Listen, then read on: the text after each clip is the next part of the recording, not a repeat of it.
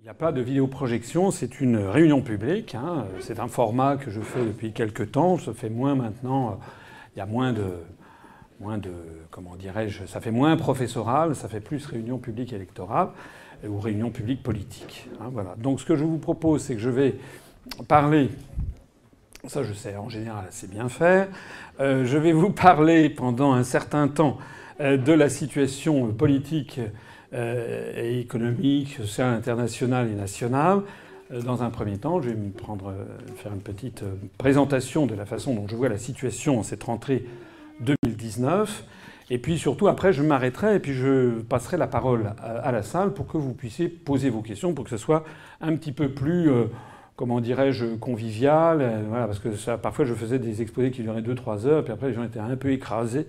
Et donc, euh, donc maintenant tout ça est enregistré sur UPR TV. J'en profite pour dire que je vous invite, ceux qui n'ont pas déjà fait, à vous abonner. C'est gratuit sur notre chaîne YouTube UPR TV, où on est à 115 000 abonnés, ce qui commence à faire beaucoup. On a dépassé les 30 millions de vues cumulées depuis son existence, ce qui est, ce qui est beaucoup. Euh, et euh, nous avons pratiquement tous les tous les deux, trois jours, on a une nouvelle, nouvelle émission, notamment mes entretiens d'actualité qui sont assez suivis, où je commente l'actualité. Hein, voilà. Donc là, vous trouverez aussi sur notre, notre site internet UPR, vous trouverez également les conférences. Je m'adresse ici à toutes celles et à tous ceux qui ne sont pas adhérents à l'UPR ou qui nous découvrent. D'ailleurs, au passage, qui euh, n'est pas adhérent à l'UPR Donc il y a quand même. Euh, Levez bien les, levez les mains. Comment Oui, donc ça fait un peu plus de la moitié. Ce dont je me réjouis, ce dont je me réjouis, puisque si euh, notre mouvement est déjà en pleine croissance, vous savez qu'on a quand même 38 000, on a franchi les 38 100 abonnés statutaires dont à peu près 25 000 à jour de cotisation. J'en profite à ceux qui ne seraient pas à jour de cotisation, leur rappeler qu'il faut qu'ils le fassent, c'est leur devoir. Euh, mais vous voyez que dans les, réunions publiques que je fais, il y a la moitié de gens qui ne sont pas à l'UPR. Hein, euh, qui sont des sympathisants, des gens qui, sont, qui viennent voir. Donc ça montre que nos analyses, quand même, ne cessent de se développer dans la société française, ce qui est bien normal d'ailleurs, puisque la situation politique, bah, je vais commencer tout de suite à vous en parler, la situation politique française en ce, mois de septembre 2019, elle est quand même assez, euh, assez noire, assez noire au niveau euh, national et au niveau international. Au niveau national, on a encore eu aujourd'hui, c'est la 40, 45e journée des, Gilets jaunes, avec encore son lot de violences, son lot d'arrestations, des milliers et des milliers de policiers qui sont mobilisés à Paris. En fait, on ne voit pas le bout de cette affaire. Hein, les Gilets jaunes, on n'en voit pas le bout. Hein, ça fait quand même 45 week-ends successifs euh, que ça continue. On en voit d'autant moins le bout que euh, M. Macron n'a absolument aucune solution. Il avait fait un grand débat euh, grand débat, grand débat, grand débat. Il avait fait, il en avait tiré les conclusions, grand débat, mais dont, tous les sujets les plus fondamentaux avaient été évacués. En particulier les analyses que nous faisons, c'est-à-dire que tout, toutes les décisions fondamentales qui concernent le peuple français ont été retirées aux Français. Hein, que ce soit dans tous les domaines, que ce soit, j'en parlais tout à l'heure avec des journalistes, même en, matière de collectivité locale. Les fusions forcées de communes, la, baisse de la dotation globale de fonctionnement des communes, la baisse, la, privatisation rampante des services publics, la destruction des services publics, etc. Tout ça est exigé directement depuis Bruxelles par le rapport des grandes orientations des politiques économiques, les GOPÉ, euh, qui chaque année est publié par la Commission européenne en vertu de l'article 121 du traité sur le fonctionnement de l'Union européenne.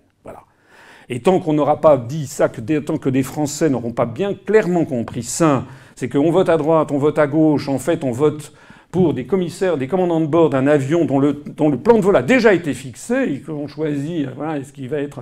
C'est exactement ce qui s'est passé en 2017. Hein. On a voté pour un jeune, après on va nous faire le coup, eh, ça serait bien d'avoir un commandant de bord femme. Oui, mais le vol c'est toujours le même. Hein. C'est Paris, euh, c'est Paris-Berlin ou Paris-Francfort. C'est ça. Hein. La réalité, elle est là. Alors évidemment, en 2017, on a fait croire, en pensée printemps les amis, on a fait croire aux Français que s'ils votaient pour ce jeune commandant de bord, on allait faire Paris, euh, Paris, euh, Fort-de-France. Et que les gens allaient se retrouver sous les cocotiers, ça allait être très sympathique. Voilà. Puis moi j'étais là à dire mais non non il faut regarder le, plan de vol. Mais, taisez-vous. De toute façon moi j'étais le, fils le fils présomptif de, de, Barbe Bleue et de Marc Dutroux. J'avais tous les défauts de la terre, complotiste, conspirationniste. Je citais les, articles des traités. On, me brocardait parce que je connaissais les articles des traités.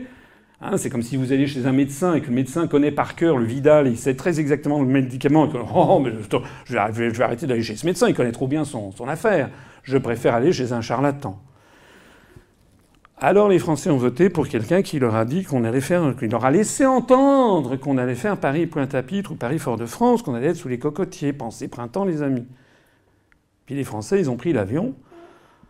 Après ça, on leur a fait voter pour euh, les élections législatives, on leur a fait choisir le, personnel navigant commercial. Hein.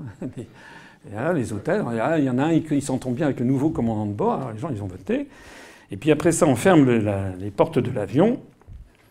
Et puis le, chef de cabine dit maintenant, serrez-vous la ceinture. Effectivement, bien vu. L'avion décolle et au lieu qu'il prenne la direction euh, du sud euh, enfin de l'ouest-sud-ouest, direction des Antilles, euh, en ces directions nord-est. Et puis on atterrit, à, Francfort ou à Berlin, il fait moins 10 degrés. on a été eu quelque part. Bon, voilà, c'est de façon un peu métaphorique, vous l'avez compris, là, une présentation un petit peu drôlatique d'une situation qui n'est pas drôle. Donc, les Gilets jaunes, ça n'en finit pas. La, privatisation des services publics se poursuit. Maintenant, c'est le démantèlement d'EDF qui est à, qui est à, qui est à l'ordre du jour. EDF, premier électricien mondial. Premier électricien mondial. Alors c'est vrai que ça servait un petit peu de pompe à finance à la CGT, d'accord. Premier électricien mondial qui avait connu ses heures de gloire, notamment euh, sous le début de la Ve République, avec un génie qui était Marcel Boiteux, qui était le PDG d'EDF. C'est parce qu'on a eu une EDF très puissante qu'on a bâti une industrie électronucléaire puissante, que l'on a vendue, notamment qui, a rapporté des devises considérables à la France. J'ai été dans ma carrière euh, négocier des accords entre la France et la Chine, coopération franco-chinoise en matière nucléaire. Quand vous avez un numéro un mondial, allez en parler aux Chinois, aux Japonais, je connais bien le monde d'Extrême-Orient, jamais, sous aucun prétexte, on va toucher à ça. Puisqu'il est numéro un mondial, on ne fait surtout pas faire de réformes. Ça veut dire que la martingale, ça veut dire que les, ce qui a été. Enfin, il s'est trouvé que c'était ça qu'il fallait faire. Donc, vous savez que EDF va être, c'est le projet Hercule, qui va d'ailleurs semer la perturbation, puisque les syndicats sont vent debout à juste titre contre cette affaire. Vous savez que par idéologie de la construction européenne, EDF est forcé de vendre 25% de sa production à des opérateurs privés. Donc elle est obligée de le vendre à un tarif qui est insuffisant. Donc ça pénalise la rentabilité d'EDF. EDF se retrouve dans une situation très difficile financièrement, d'autant plus que les centrales nucléaires, il faut les, il faut les rénover, a, les amortissements sont arrivés. Et la Commission européenne dit on va d'accord, on va augmenter un petit peu le tarif de l'électricité que l'on vous force par ailleurs à vendre à des privés, mais à condition qu'on scinde EDF en deux. C'est-à-dire on commence à la démolition du truc. C'est dément. C'est dément. Ça s'accompagne, vous le savez également, de l'exigence de privatisation des barrages hydroélectriques le patrimoine que nos parents, nos grands-parents, nos arrière-grands-parents ont bâti pour nous, qu'on est en train de vendre. Alors il n'y a pas que DF qui est en cause, il y a l'aéroport de Paris, vous savez, les aéroports. Il y a maintenant les routes nationales qui vont y passer. Je le disais il y a encore deux ans, on me disait, oui, complotisme. Ça y est, ça y est, on les les uns après les autres. Parce qu'il manque 300 millions d'euros. Vous avez vu le rapport du ministère des Transports euh, qui est sorti euh, l'an dernier. Euh, en juillet 2018, euh, j'en parle en connaissance de cause, j'avais commencé au début de cette mission, c'était une mission conjointe de l'inspection générale des finances, ministère des Transports.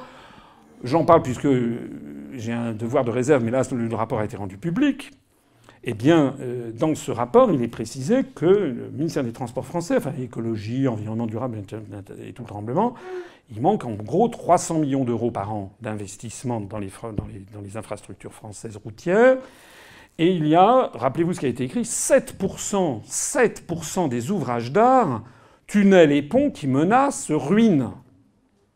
Il y en a 30% qui sont en mauvais état, 7% qui menacent ruine. C'est-à-dire que demain, on peut avoir un pont, un tunnel qui s'effondre sur un autocar de personnes âgées, ou de scolaires, ou de touristes, ou je ne sais pas quoi. Et à ce moment-là, il y aura 20 morts, 30 morts, et on dira c'est un scandale national que fait l'État?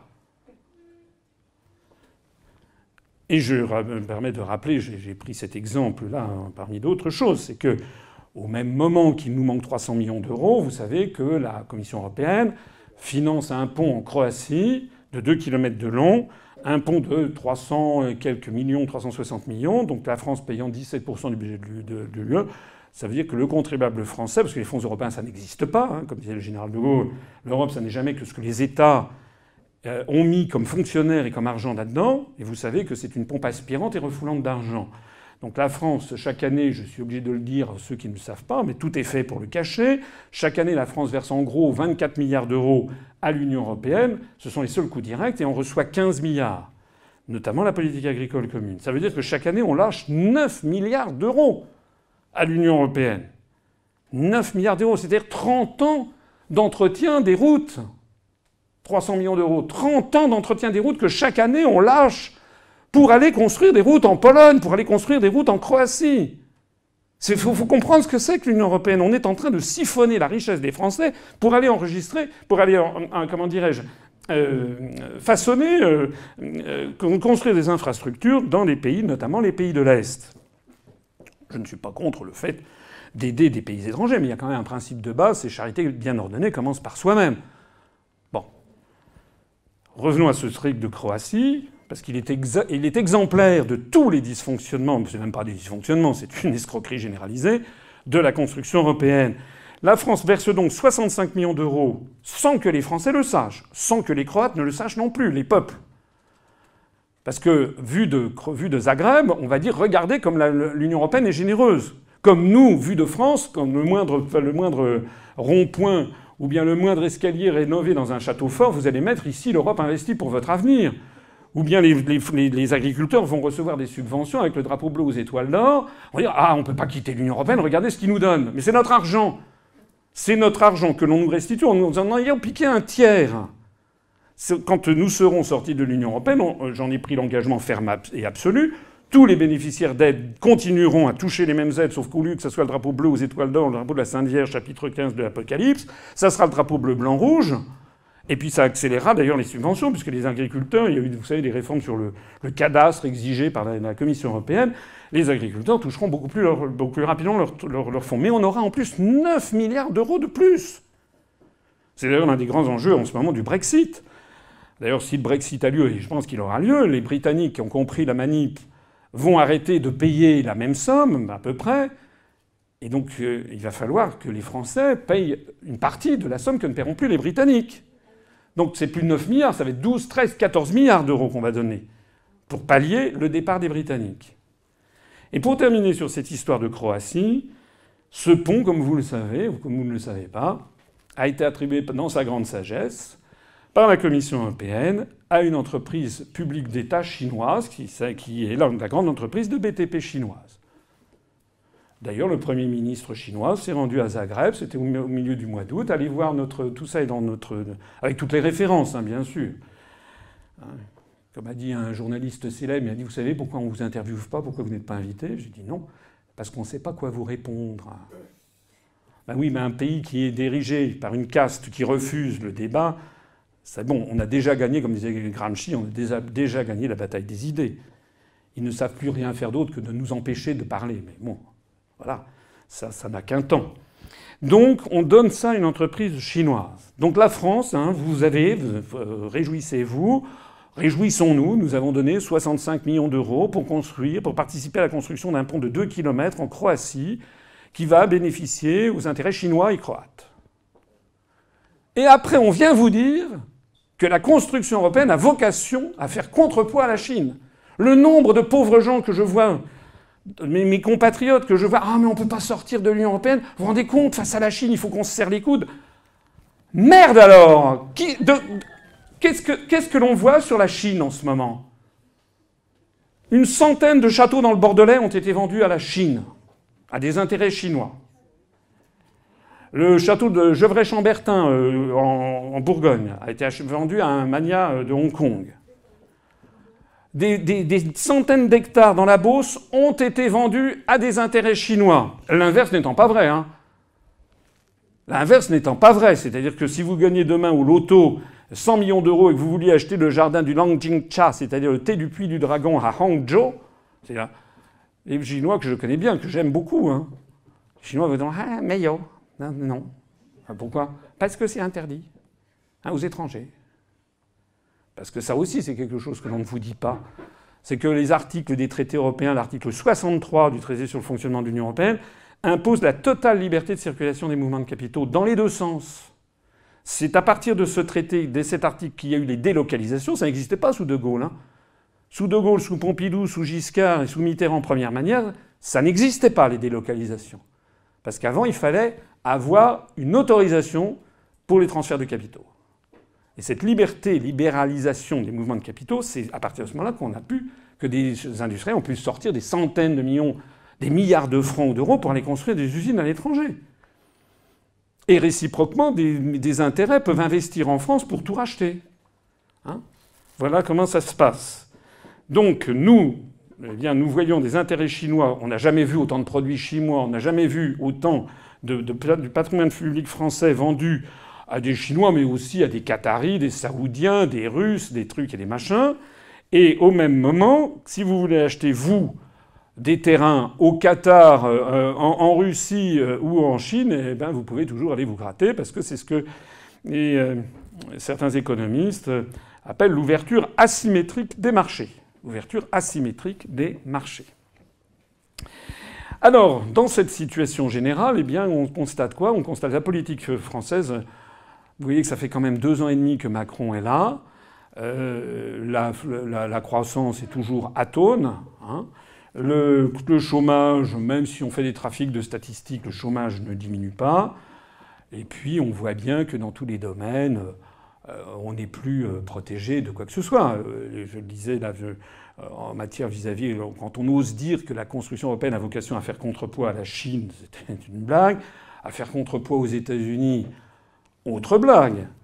Vous avez vu que la Pologne vient de décider d'acheter de nouveau des avions F-35A de chez Lockheed euh, pour, euh, je ne sais plus combien, 6,5 milliards euh, d'euros.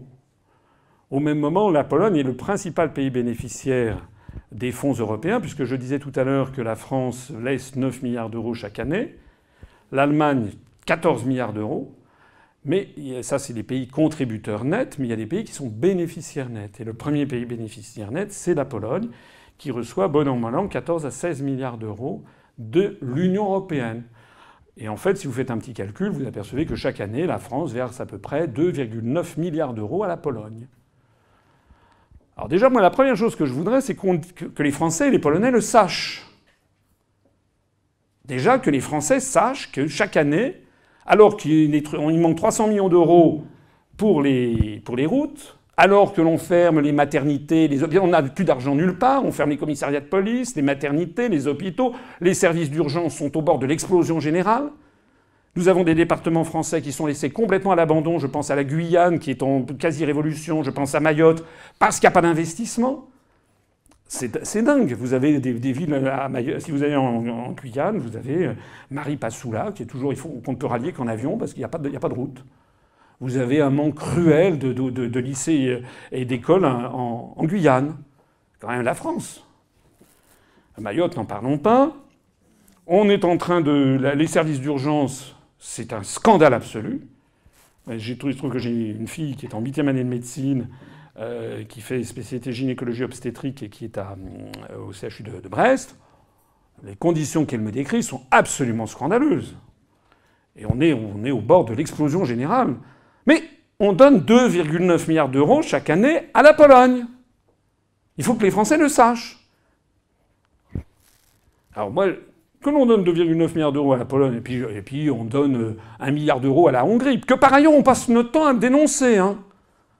Monsieur Macron n'a pas de mots assez durs contre le gouvernement de Orban, contre le gouvernement euh, polonais. Paraît-il que c'est un scandale. M. Macron a dit que euh, c'était scandaleux euh, la réforme de la, Cour constitutionnelle polonaise. J'ai regardé ça, pourquoi c'était scandaleux? Parce qu'il mettait les, les, juges à la retraite à 60 ans ou 65 ans, et que c'était le gouvernement, si j'ai bien compris, qui allait nommer les juges. C'était atteinte aux droits de l'homme. Monsieur Macron, vous pouvez nous rappeler comment sont nommés les membres du Conseil constitutionnel en France? C'est lui qui les nomme. C'est le président de la République, le président de l'Assemblée nationale, le président du Sénat, plus les anciens présidents de la République. C'est mieux que la Pologne? Qu'est-ce que c'est que ce truc? Les membres du Conseil constitutionnel, d'ailleurs, nous, dans notre programme, nous avons prévu justement une réforme du Conseil constitutionnel qui devrait être des juges, qui devraient être élus par les parlementaires pour un mandat de 12 ans non renouvelable, pour qu'il soit exactement le modèle du tribunal constitutionnel de Karlsruhe en Allemagne. On se permet de donner des leçons de morale sur cette affaire à la Pologne alors que nous faisons pire. Bon. C'est comme lorsque Macron a fait donner des leçons sur l'Amazonie à Bolsonaro, alors qu'au même moment, il pousse secrètement le projet de montagne d'or en Guyane. Et vous avez vu, c'est sorti dans le canard enchaîné, que M. Bruno Le Maire a obtenu la, destruction de, de, 382 hectares de terre dans le Kazakhstan pour des intérêts, des intérêts de Areva qui cherchent de, l'uranium. Bon. Ça suffit, euh, ce genre de truc qui consiste à aller chercher les poux dans la tête des autres pays du monde, alors que nous faisons, nous, nous faisons, nous faisons bien pire. Alors, euh, la Pologne, 2,9 milliards d'euros, on pourrait au minimum, minimum, s'attendre à ce qu'on ait quand même un retour d'ascenseur serait quand même sympa. Moi, je suis, quand j'ai commencé ma carrière à Bercy, lorsque l'on faisait, ça a été interdit ensuite par l'OCDE, mais lorsque l'on faisait des prêts bonifiés aux pays en voie de développement, voire des dons. Je me rappelle, j'avais été envoyé, euh, c'était absolument pathétique d'ailleurs, j'avais été envoyé en 1900, oh, 1900 en 1980, 92, 93, j'avais été envoyé à Phnom Penh pour recommencer la politique de dons français au Cambodge qui s'était arrêtée en 1975 avec l'épisode des Khmer Rouges jusqu'en 1979, puis après il y avait eu l'invasion des Vietnamiens. Bon. Et donc à partir de 1993, vous voyez, le Cambodge s'est rouvert un petit peu. Donc j'étais allé à Phnom Penh, oh, j'avais été reçu au ministère des Finances. Bon, c'était une petite anecdote, mais c'est absolument pathétique de voir la situation de ce pays. Le directeur du Trésor m'avait reçu en, short et sandalettes. Il m'avait dit voilà, il y avait des, armoires métalliques qui, dataient de la colonisation française. Hein. ça avait un parfum Marguerite Duras. Vous savez qu'elle avait, passé sa jeunesse au, Cambodge. Euh, il n'y avait plus rien. Plus rien. Plus un dossier, plus rien. Et le directeur du Trésor ne connaissait rien. Donc il avait fallu que je lui explique ce que c'était qu'un don, un, prêt bonifié, et voilà, et que les contraintes, c'était que lorsqu'on faisait un don, on avait commencé par un don de 40 millions de francs à l'époque, je me rappelle, au Cambodge, ben, c'était ce qu'on appelait une aide liée, c'est-à-dire que euh, avec cet argent, le pays bénéficiaire devait acheter 100% de produits français. Hein, et avec des prêts bonifiés, il y a 90% de produits français. C'était comme ça. Bon. Donc c'était, on essayait de céder mutuellement. On donnait de l'argent pour remonter le pays, mais il achetait des produits français. Ben, maintenant, c'est fini, c'est interdit. Donc maintenant, on donne de l'argent, par exemple, à la Pologne, 2,9 milliards d'euros. Mais qu'est-ce que font les Polonais avec ça? Mais ils font leurs infrastructures, on ferait de la princesse, et ils dégagent des marges de manœuvre budgétaires pour acheter des avions américains. Chirac avait gueulé, vous vous rappelez, en 2004, il avait, à peine les Polonais étaient-ils arrivés, il avait dit quand même, on donne plein d'argent, vous achetez des, avions, euh, des avions polonais. Bon. Il n'avait pas gueulé très longtemps. Vous savez qu'une des grandes lobbyistes de Lockheed Martin, c'est Mme Christine Lagarde. Quand même. Tout le monde, on se demande toujours comment elle est devenue ministre. On se demande toujours aussi comment elle est devenue présidente de la BCE alors qu'elle a été condamnée par la justice française sur l'affaire, euh. Mais condamnée, vous avez vu, elle a été jugée coupable, mais pas de sanction. Au passage d'ailleurs, ça prouve que nous sommes dans une situation qui, devient chaque jour, chaque semaine plus explosive. On a une espèce d'inconscience au pouvoir. Puisque l'on a appris, non seulement on a eu ce, que Mme Lagarde, qui n'a aucune connaissance de banquier central, c'est pas parce qu'elle était au FMI qu'elle a une connaissance de banquier central. Bon. Donc elle a été nommée par une espèce de jeu de, de chaises musicales entre une petite oligarchie qui répartit les prébendes. Mais euh, on a appris quoi? Vous avez vu que M. Macron a trouvé comme, à moyen de nommer comme commissaire européen chargé, enfin de français, puisqu'à chaque État verse à un commissaire européen, de nommer comme commissaire européenne représentant la France Mme Sylvie Goulard. Mme Sylvie Goulard, qui a quand même un, un certain contingent de casseroles qui est un tinabule assez basque, puisque le jour même, de sa prise de fonction comme commissaire, qui paraît-il, Madame von der Leyen, la, présidente de, la, Commission européenne, qui est allemande, n'a pas encore été confirmé, je crois, par le Parlement européen. La présidente, Madame von der Leyen, euh, a confié pour l'instant à Madame Sylvie Goulard, commissaire européenne chargée du, marché intérieur, sur les questions de défense, du marché de défense. Marché de défense, c'est par définition les marchés où il y a le plus de, pots de vin, de rétrocommission. Bon, on devrait nommer Elliot Ness. On nomme Al Capone. Parce que Mme Goulard, elle a quand même été ministre des, armées en, comment dirais-je, dans le premier gouvernement Philippe, je rappelle, en mai 2017. Elle a été écartée en juin 2017 à cause de l'affaire des détournements de fonds européens présomptifs euh, auxquels elle aurait procédé dans le cadre du MoDem comme le Front National, c'est-à-dire pour financer les permanents de leur parti politique à Paris avec des fonds européens. Donc, le jour même où Mme Goulard prenait ses fonctions, elle était convoquée, vous l'avez vu dans la presse, c'était il y a dix jours, elle était convoquée par la brigade financière de Nanterre pour audition sur les détournements de fonds présumés. Comme défense, vous savez ce qu'elle a fait? Elle a versé 45 000, euros, 45 000 euros cash au Parlement européen cinq jours avant. Enfin, je sais pas, je sais pas vous, euh, vous avez comme ça 45 000 euros à donner au Parlement européen? Enfin, à mon avis, elle devait quand même avoir un petit peu mauvaise conscience quelque part, non? Si paraît-il c'était la Vesta, que c'était des trucs injustes, pourquoi elle a versé 45 000 euros de son propre chèque? Allez, regardez, c'est dans la presse. Hein 45 000 euros. Alors vous savez qu'elle est également sous le coup des interrogations parce qu'elle a été embauchée pendant trois ans par l'Institut Berggruen, qui est un think tank américain. Elle était payée 12 000 dollars par, par mois. Par mois. C'est-à-dire 10 000, 10 000 euros par mois pour un think tank américain qui réfléchit aux relations euh, euro-américaines.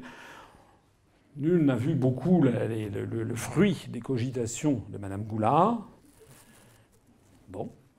Le journal Marianne a sorti un troisième truc. Vous avez vu que quand elle était députée européenne, elle a fait des amendements qui étaient des copier-coller au mot près de tous les textes des lobbies, du lobby bancaire allemand. Voilà ce qui défend la France. Une fois, j'avais été invité sur Radio Notre-Dame, c'était déjà il y a 5-6 ans, euh, un, matinal euh, pour un débat par Louis Dauphren, et je devais être opposé à Mme Goulard. Lorsque Mme Goulard a appris que c'était moi, elle a refusé de venir en disant, disant si elle avait dit à Louis Dauphren qu'elle en avait marre d'être marquée à la culotte par des souverainistes. Moi, je me fiche de la culotte de Mme Goulard. En revanche, elle avait refusé le débat, comme d'ailleurs tout débat en France est interdit sur le fond. On avait à peine appris que Mme Goulard, le jour de sa nomination, était auditionnée par la, comment dirais-je, la brigade financière de Nanterre, que l'on apprend le lendemain que Richard Ferrand, président de l'Assemblée nationale, dont, euh, enfin, je veux dire, lui, je sais pas, lui, c'est même, c'est un orchestre symphonique. Il a été mis en examen pour les affaires concernant, vous savez, je vais pas vous parler, d'ailleurs, j'y comprends plus rien, tellement il y a de trucs, on n'y comprend rien. Mince, il avait succédé à M. de, Rugy, vous savez, surnommé Omar Matué. Et donc maintenant, c'est le nouveau président de l'Assemblée nationale qui est mis en examen. Du temps de Charles de Gaulle, non seulement le type aurait démissionné dans la minute de son poste de président de l'Assemblée nationale, mais il aurait même démissionné de son poste de député. Non Monsieur Castaner, cher aux gens qui habitent en région PACA, puisque c'était le grand ami, le ministre de l'Intérieur était le grand ami, je rappelle, de Christophe Oréon, ce, leader de la pègre de la région PACA, qui a, je crois, été flingué en 2006-2007, hein, c'est ça. Euh, c'était le grand ami de, monsieur, l'actuel ministre de l'Intérieur. Je vais finir par me prendre une balle, euh, une balle perdue. Eh bien, euh, M. Castaner avait dit euh, au moment en 2017 que parce qu'ils avaient exfiltré euh, Richard Ferrand du, gouvernement, comme Mme Goula, comme M. Bayrou et comme Mme de Sarnez. Hein. Rappelez-vous, entre le premier et le deuxième gouvernement, ils avaient donc Richard Ferrand était, devenu président du groupe En Marche, et puis quand Rugy avait été nommé au gouvernement, il avait été élu à la place de, de M. de Rugy. Et Castaner avait dit si M si M. Ferrand est mis en examen, eh bien, il devra démissionner. Et là, M. Ferrand a été mis en examen. Vous avez vu ce qu'a dit M. Macron. Il a dit qu'il lui renouvelait toute sa confiance. Alors, à peine avait-on tourné l'épisode de Mme Lagarde. chapitre 1, chapitre 2, Mme Goulard, chapitre 3, Richard Ferrand, maintenant chapitre 4, Euh, on apprend, c'était, alors ça ne concerne pas la France, c'est la Belgique. Le commissaire européen belge, M. Didier Reiners, qui a été choisi par le gouvernement belge, vient d'être mis en examen pour euh, corruption et blanchiment d'argent sale. Manque de peau, Mme von der Leyen l'a nommé commissaire européen chargé de la justice. Non mais attendez, euh,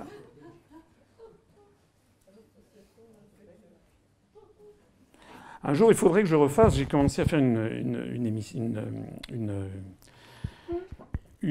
conférence, il faudrait que je la refasse. Je vais d'ailleurs étoffer les chapitres. C'est sur ce que j'appelle l'euro-corruption. Il faut savoir que la corruption gangrène l'ensemble des États de l'Union européenne. Hein. Je rappelle qu'au cours de l'année 2018, plusieurs journalistes en ont fait les frais. Ils, ont, ils, sont passés de vie à trépas. Madame Galizia, euh, je ne sais plus comment je elle s'appelait Galizia à Malte, qui euh, était une journaliste courageuse qui enquêtait sur les, euh, les pratiques mafieuses du gouvernement de Lavalette. Parce que Malte, c'est un des 28 États et qui, en tant que 28 États d'ailleurs, a le pouvoir de bloquer toute réforme des traités européens, hein, puisque c'est l'unanimité, je rappelle, l'article 48. Ce pays est complètement dans la main de la mafia. Hein. M. Muscat, qui est le, Premier ministre, eh cette dame qui enquêtait sur les liens entre le gouvernement de Lavalette et la Ndrangheta calabraise, eh bien, malheureusement pour elle, elle a terminé sa vie dans les étoiles, puisque sa voiture a explosé. Allez vous renseigner, enfin, allez voir ma conférence Eurocorruption, qu'on n'a pas encore enregistrée.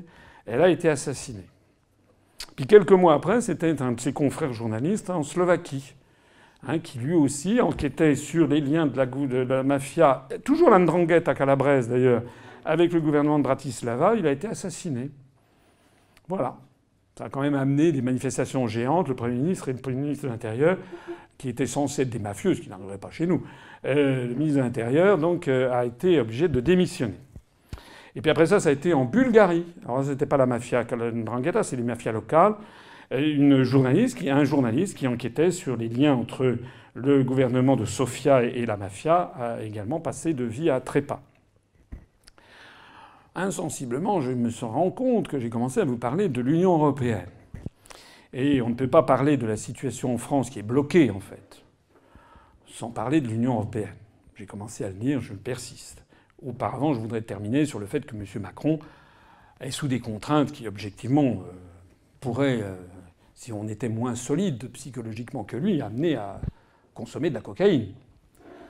Donc euh, M. Macron est sous des contraintes énormes. Maintenant, il faut qu'ils réforment les retraites. Alors là, je ne sais pas, ils sont en train d'accumuler. On est en train d'accumuler dans un truc, dans, un moteur à explosion, on est en train d'accumuler des bâtons de dynamite. Vous avez vu que toutes les professions libérales sont maintenant vent debout, et pour cause. Vous avez vu que les avocats sont descendus dans la rue. Pourquoi? Parce que les avocats, ils ont un régime spécial de retraite qui est le sui generis, hein, comme on dit en, droit, en latin, ça veut dire de, sa propre, de son propre genre. Et puis euh, leurs anciens dans la profession, ils ont mis de l'argent.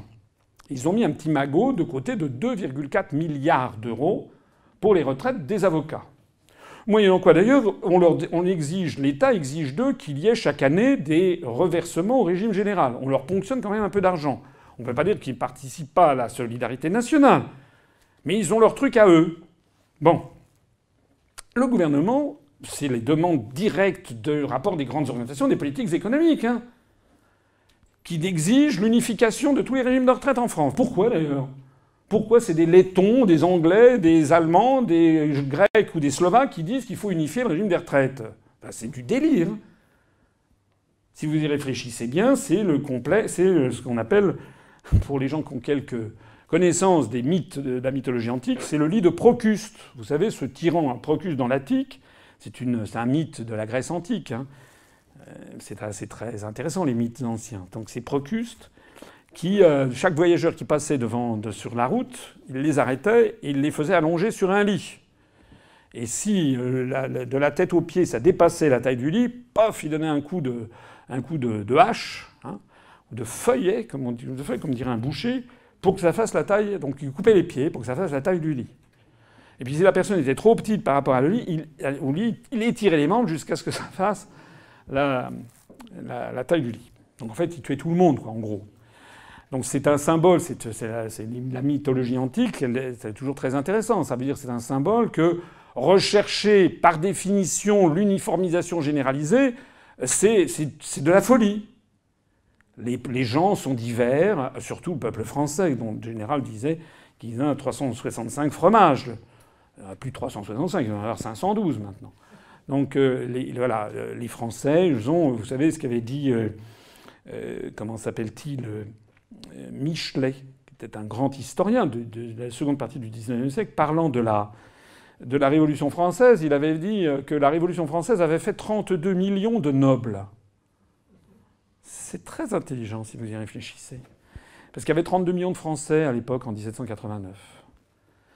Pourquoi 32 millions de nobles? Ce que voulait dire Michelet, c'est que les Français, en fait, veulent tous l'égalité au plus haut niveau. Et chacun vaut son petit truc. Le privilège des bouilleurs de cru, le privilège des chauffeurs de taxi, les avocats avec leur retraite, les fonctionnaires, les agents d'EDF qui ont un tarif favorisé, les agents d'Air France qui ont les tarifs pour le personnel navigant, des réductions. Dans chaque profession, chacun a son truc. Ça, c'est le truc à la française. Et d'un seul coup, la Commission européenne qui dit non, les Français c'est terminé, maintenant vous êtes des anglo-saxons, et puis vous allez avoir, on va privatiser les retraites, on va privatiser les routes. On s'attaque à l'âme et à l'identité de la France et du peuple français. Pour rien. Pour rien. On est en train de mettre la France à feu et à sang pour rien. Parce que c'est pas parce qu'on va unifier le régime des retraites que ça va relancer la machine économique et ça va sortir de la France de la panade. Si la France est dans la situation dans laquelle elle est, c'est parce qu'on lui ponctionne chaque année 9 milliards d'euros d'une part, que d'autre part, on la met avec une monnaie qui est trop élevée par rapport à sa compétitivité. L'euro, qui est trop cher par rapport à la compétitivité de l'économie française. C'est pas très compliqué à comprendre que tout ceci va un jour se terminer par une explosion générale. Donc revenons à nos systèmes de retraite. Ben, les avocats, on leur dit maintenant, vous allez tous avoir la même retraite. Et donc le pactole de 2,4 milliards d'euros que vous, si, des avocats qui ont 60 ans, ça fait 25 ou 40, 35 ou 40 ans qu'ils ont cotisé, et puis vos anciens, eh ben, les 2,4 milliards, merci, c'est pour nous. On comprend qu'ils ne soient pas particulièrement contents. Vous ajoutez à ça l'affaire des kinésithérapeutes, des infirmières, c'est la même chose. Eux, c'est 3,6 milliards le hold-up pour suppression de ces régimes. Et on dit, à, on, dit à tout ce petit monde, vous allez avoir un régime de retraite unifié avec un point. Mais si vous avez un régime unifié avec un point de retraite national, défini par l'État, rien ne sera plus facile ensuite que de ne pas réévaluer le point à due proportion de l'inflation et donc progressivement de laminer les retraites des gens. Alors qu'avec nos régimes spéciaux, les régimes ici et ça, il y avait des professions qui surveillaient comme le lait sur le feu les retraites qu'elles allaient ensuite avoir. Mais ça, c'est pas près de. Il y avait énormément de monde à Paris. Hein. Il y a d'ailleurs une espèce de triste leçon de vie. Lorsque j'étais candidat à l'élection présidentielle en 2017, je rappelle la dernière fois que j'ai été admis à parler à la télévision française, c'était, j'avais été reçu, vous vous rappelez peut-être, par Léa Salamé et euh, David Pujadas. Donc j'avais trois minutes pour convaincre. trois minutes pour convaincre. Monsieur Macron avait dû, euh, avait dû avoir 2512 heures pour convaincre. Bon, c'est trois minutes pour convaincre. Bref. Et donc j'avais présenté pour les Français, j'avais dit, voilà, quel que soit le candidat qui sera élu, sauf si c'est moi, puisqu'aucun des autres candidats ne propose de sortir de l'Union européenne, de l'euro et de l'OTAN, qu'est-ce que soit qu'il pourra vous dire de droite, de gauche, de l'extrême droite, de l'extrême gauche, de l'extrême centre, si ça, écolo, par exemple, il sera obligé d'appliquer le rapport des grandes orientations des politiques économiques. Et donc j'avais dit, il s'attaquera au retrait. Allez voir, c'est sur Internet, ça circule encore. C'est pour ça que notre mouvement ne cesse de progresser. Parce que je l'avais fait délibérément, je me doutais que je ne serais pas élu en 2017. Mais j'ai mis les petits cailloux. Voilà, j'ai semé les pierres. J'ai fait, vous savez, ce proverbe chinois qui dit celui qui a déplacé la montagne, c'est celui qui a commencé à déplacer les premières pierres. On a semé pour l'avenir. Et donc, à l'époque, il y a quand même des gens qui se sont dit c'est qui ce type que personne ne connaît? Ah oui, c'est un complotiste. Oui, on se va. Oh, oh. il y a des gens quand même qui se sont dit oui. Puis maintenant, ça recircule. Donc j'avais dit, on sera obligé de détruire les services publics, de s'attaquer aux droits du travail. Je ne sais pas que je suis devin, c'est que je sais lire les traités européens et je sais, parce que j'ai été dans les allées du pouvoir quand même, parce que j'ai sur vous un avantage, je ne sais pas si c'est un avantage, oui, en tout cas c'est un avantage comparatif en matière politique, c'est que moi j'ai été dans les alliés j'ai été dans des cabinets ministériels. Je sais ce que les ministres et les présidents disent lorsque les portes capitonnées sont fermées, où on a toute une classe politique qui sait très bien que c'est un désastre, que ça ne marche pas, mais qui sait très bien que si jamais ils le disent, alors ils sont flingués médiatiquement, morts politiquement. C'est ça la réalité de la situation française. Vous avez vu, même Sarkozy, sur France Inter, c'était il y a une semaine, il l'a avoué. Il a dit Bon, il faut dire des choses telles qu'elles sont. Ça fait 60 ans de construction à peine, ça marche plus, il faut tout reprendre à zéro. Il l'a dit ou il l'a pas dit? Allez voir Mais c'est dingue quand vous y réfléchissez. Le débit dit voilà, ça marche pas, il faut tout reprendre à zéro. ça nécessiterait qu'un ancien président de la République qui dit ça, ça nécessiterait quand même un petit débat. De même que Giscard, au moment des Européens, a dit de toute façon, le Parlement européen ne sert à rien. Mais c'est quand même pas rien. Non? Je sais pas, on, s'habitue à tout, remarquez. Mais bon. En attendant, le système des retraites vient en complément. Il va y avoir donc cette rentrée s'annonce sous les pires auspices, puisque les, gilets jaunes, ça ne, ne désarme pas vraiment. Vous avez maintenant les retraites, vous avez les syndicats d'EDF. Contre... Vous, avez, vous avez vu que la RATP a appelé à une grève illimitée à partir du 9 décembre. C'est-à-dire que toutes les professions, les unes après les autres, sont en train de se mettre en, de se mettre en grève, en, d'entrer contre le, gouvernement avec un, un, un président de la République qui, même si on nous assure que c'est quelqu'un qui a, retrouvé sa popularité, c'est pas vrai. Moi, j'ai jamais vu, je ne. Enfin, si, ça existe du côté de Neuilly, je connais des, des gens qui ont de l'argent, etc., qui trouvent que Sarkozy est très bien, mais globalement, le, soutien populaire à Macron est, quand même extraordinairement faible.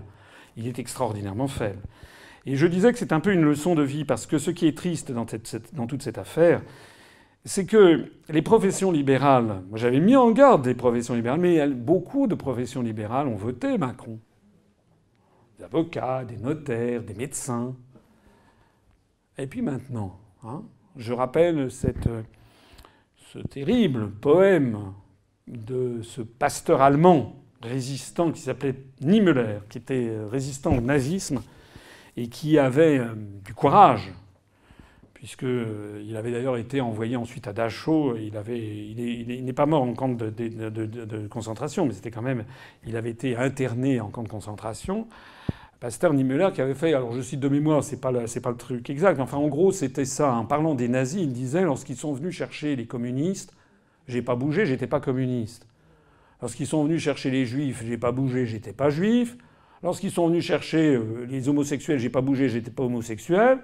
Puis lorsqu'ils sont venus me chercher, il n'y avait plus personne pour me défendre. Ben on peut dire la même chose. Hein. Lorsqu'ils ont tué l'agriculture française, parce que l'agriculture française, elle est. Hein, j'ai pas bougé, j'étais pas agriculteur.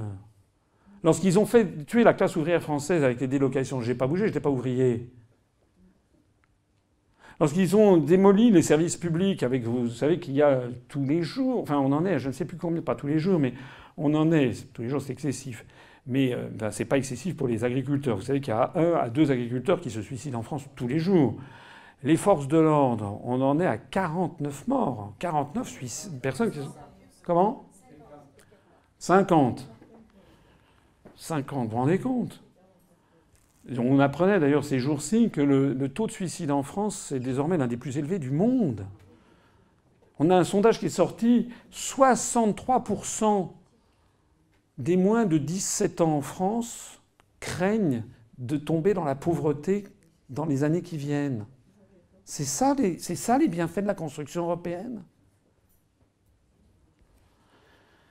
Tout est en train de s'accumuler comme des vapeurs méphitiques pour exploser le moment venu. Alors c'est dans ce contexte général qu'intervient l'affaire du Brexit. Vous savez que ça fait plus de 12 ans que contre vents et marées, j'ai créé un mouvement politique pour appeler les Français à se rassembler à titre conjoncturel, au-dessus du clivage droite-gauche, pour ensemble faire sortir la France de cette dictature qui ne dit pas son nom, qui s'appelle l'Union européenne. Qu'est-ce que j'ai pas entendu? Dictature, mais ça va pas, c'est un, modèle de démocratie, c'est formidable, la construction européenne, c'est extraordinaire, c'est une œuvre de paix, vous êtes un nationaliste, vous êtes un xénophobe, etc., etc., etc. J'ai déjà eu l'occasion de m'expliquer 50 000 fois. Alors si certains, je les renvoie toutes. Non, la, la construction européenne n'est pas une œuvre de paix, c'est une œuvre de guerre. C'est en train de nous emmener au conflit généralisé avec le monde arabo-musulman et avec la Russie. Hein, je l'ai dit l'autre jour, lorsque d'ailleurs M. Macron est en train de faire un virage à 180 degrés, enfin faire semblant de faire un virage à 180 degrés vis-à-vis de la Russie, je rappelle que depuis le mois d'avril dernier, nous avons de 17 ou 18 VCI, BVCI, nous avons 4 Charles Leclerc, nous avons 300 soldats français sur la base de Tapa, en Estonie, à 200 km à vol d'oiseau de Saint-Pétersbourg. On soutient le régime estonien qui par ailleurs commémore les Waffen-SS hitlériens. C'est ça la vérité, par solidarité européenne. Imaginez qu'il y ait 300 soldats russes avec des, véhicules blindés à Andorre, à 200 km de Toulouse, qu'est-ce qu'on dirait? Ou à Luxembourg. Qu'est-ce qu'on dirait? On serait heureux? Qui cherche qui? Regardez les bases américaines dans le monde et regardez les bases russes. Qui est menaçant? Donc,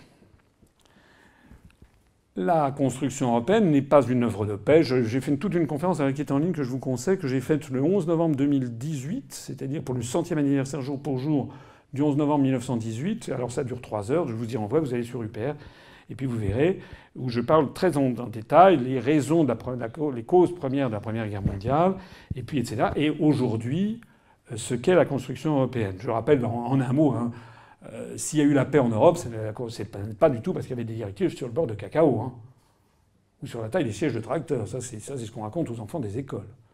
Hein. S'il y a eu la paix en Europe occidentale après la Seconde Guerre mondiale, c'est tout simplement parce que on, à peine le rappeler. Il y avait de part et d'autre euh, du rideau de fer des euh, missiles intercontinentaux, des bombes thermonucléaires qui rayeraient la planète. Ça avait un petit peu plus d'effet que les directives sur le beurre de cacao ou les montagnes de fromage et de lait qu'on devait gérer à Bruxelles. S'il y a eu, lors des événements de Berlin de 1953, euh, si les, soviétiques sont intervenus euh, pour mater le début de révolte qu'il y avait à Berlin-Est, les Occidentaux n'ont pas bougé. Ce n'était pas l'Europe, ça n'existait pas. Le traité de Rome date de 1957.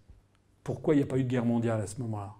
Pendant le, pont aérien également de Berlin en 1947. Pourquoi il n'y a pas eu de guerre mondiale? Pourquoi il n'y a pas eu de guerre mondiale en 1953 Pourquoi en 1956, lorsqu'il y a eu la révolution, le début de révolution hongroise écrasée par les chars soviétiques, pourquoi il n'y a pas eu de guerre mondiale? C'est pas le traité de Rome, il n'était pas signé. Pourquoi en 68, lorsque le printemps de Prague a été écrasé par les troupes du pacte de Varsovie, il n'y a pas eu de guerre mondiale? Alors ça, c'est vrai, le, traité de Rome, il avait été signé en 57, donc ça faisait 11 ans après. Enfin, on gérait les montagnes de beurre entre six pays de l'Union, c'était six pays du marché commun. Non, il n'y a pas eu de la guerre, c'est parce qu'il y avait l'équilibre de la terre, mutual assured destruction, destruction mutuelle assurée, mad en anglais, ça veut dire fou. C'est ça la vérité. Et aujourd'hui, le conflit conflit en Europe, tous les spécialistes de la guerre savent très bien que le risque de guerre, c'est entre des zones pauvres et en hypercroissance démographique et des zones en déclin démographique et riches. Donc s'il y a des, des risques de guerre, c'est pas avec l'Allemagne. C'est plutôt avec les pays du Sud, en très forte croissance démographique. Donc ce que l'on devrait faire, quelqu'un épris de paix, devrait faire ce que nous on propose, c'est-à-dire de réorienter l'aide au développement vers les pays du Sud. Que la France renoue ses relations traditionnelles avec les pays du Sud, dont on est en train de se couper pour se renfermer dans une forteresse. Et notre aide au développement, on l'envoie à l'Estonie, à la Lettonie, qui est frontalière de la Russie pour nous emmener un conflit vers la Russie. Alors, les gens disent l'Union européenne, c'est une grande démocratie. ce qui se passe en ce moment au Royaume-Uni est la preuve que c'est une dictature.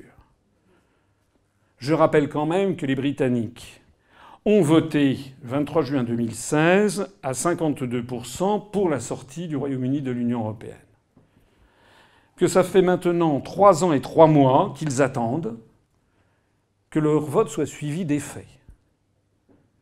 Dans la presse française, on dit vous voyez qu'on ne peut pas sortir de l'Union européenne, c'est très compliqué, ça pose des. Non, c'est pas du tout compliqué. C'était déjà prêt le 29 mars. C'est pas du tout compliqué de sortir de l'Union européenne. Ce qui est compliqué, c'est que les européistes acceptent le verdict des urnes. C'est ça qui est compliqué. Le port de Douvres a dit, c'était dans l'agence Bloomberg, c'était hier, le port de Dover a confirmé qu'il était 100% prêt pour un Brexit no deal. M. Macron a dit que c'était pareil. Du côté français, on a pris toutes nos dispositions pour un Brexit no deal. Tout est prêt. Ce sont les parlementaires de la Chambre des communes, du moins certains d'entre eux, qui depuis trois ans et trois mois font du blocage systématique. C'est ça la vérité. Et ça n'est pas fait pour nous étonner, puisque tous les, tous les peuples qui ont mal voté, entre guillemets, ont été sommés de revoter, de changer leur vote. On en sait quelque chose, nous, en France, puisque 55% des Français, dont moi, et dont peut-être un certain nombre d'entre vous, ont voté, qui a voté non à la Constitution euh, européenne, voilà. Vous êtes fiers de ce qui s'est passé Les Français ont voté non à la Constitution européenne, on nous l'a mis quand même. Mais c'était pareil, si été Madame, Madame Ségolène Royal, elle avait pris le même engagement.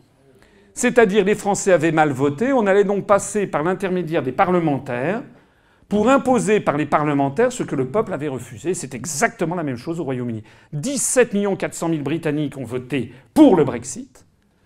Et vous avez 500 parlementaires, plus exactement de 300 et quelques d'entre eux, 300, euh, une petite, une petite majorité, qui, depuis le début, fait tout pour faire capoter Brexit. Maintenant, le débat qu'il y a au Royaume-Uni, c'est on n'accepte pas le Brexit no deal. C'est soit pas de Brexit, soit un Brexit avec un accord. Mais les Britanniques n'ont jamais voté pour ça. Les Britanniques, ils ont voté pour le Brexit. Point barre. Qu'il y ait accord ou pas accord, ils ont voté pour le Brexit. Ils n'ont pas voté, ils n'ont jamais dit s'il n'y a pas d'accord, on préfère rester dans l'Union européenne. C'est un mensonge. C'est une forfaiture. Et on ose dire on ose dire que Boris Johnson serait un, dictateur. Boris Johnson, dont je dis, il y a quelque chose qui est extraordinaire chez Boris Johnson. D'abord, il est présenté comme un farfelu, comme un dingue, il a les cheveux ci et cheveux ça. Bon, très bien. C'est comme ça d'ailleurs que Churchill était présenté, hein, début 40.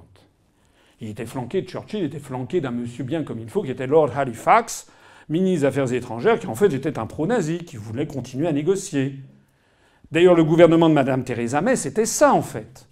Theresa May a été contre le Brexit.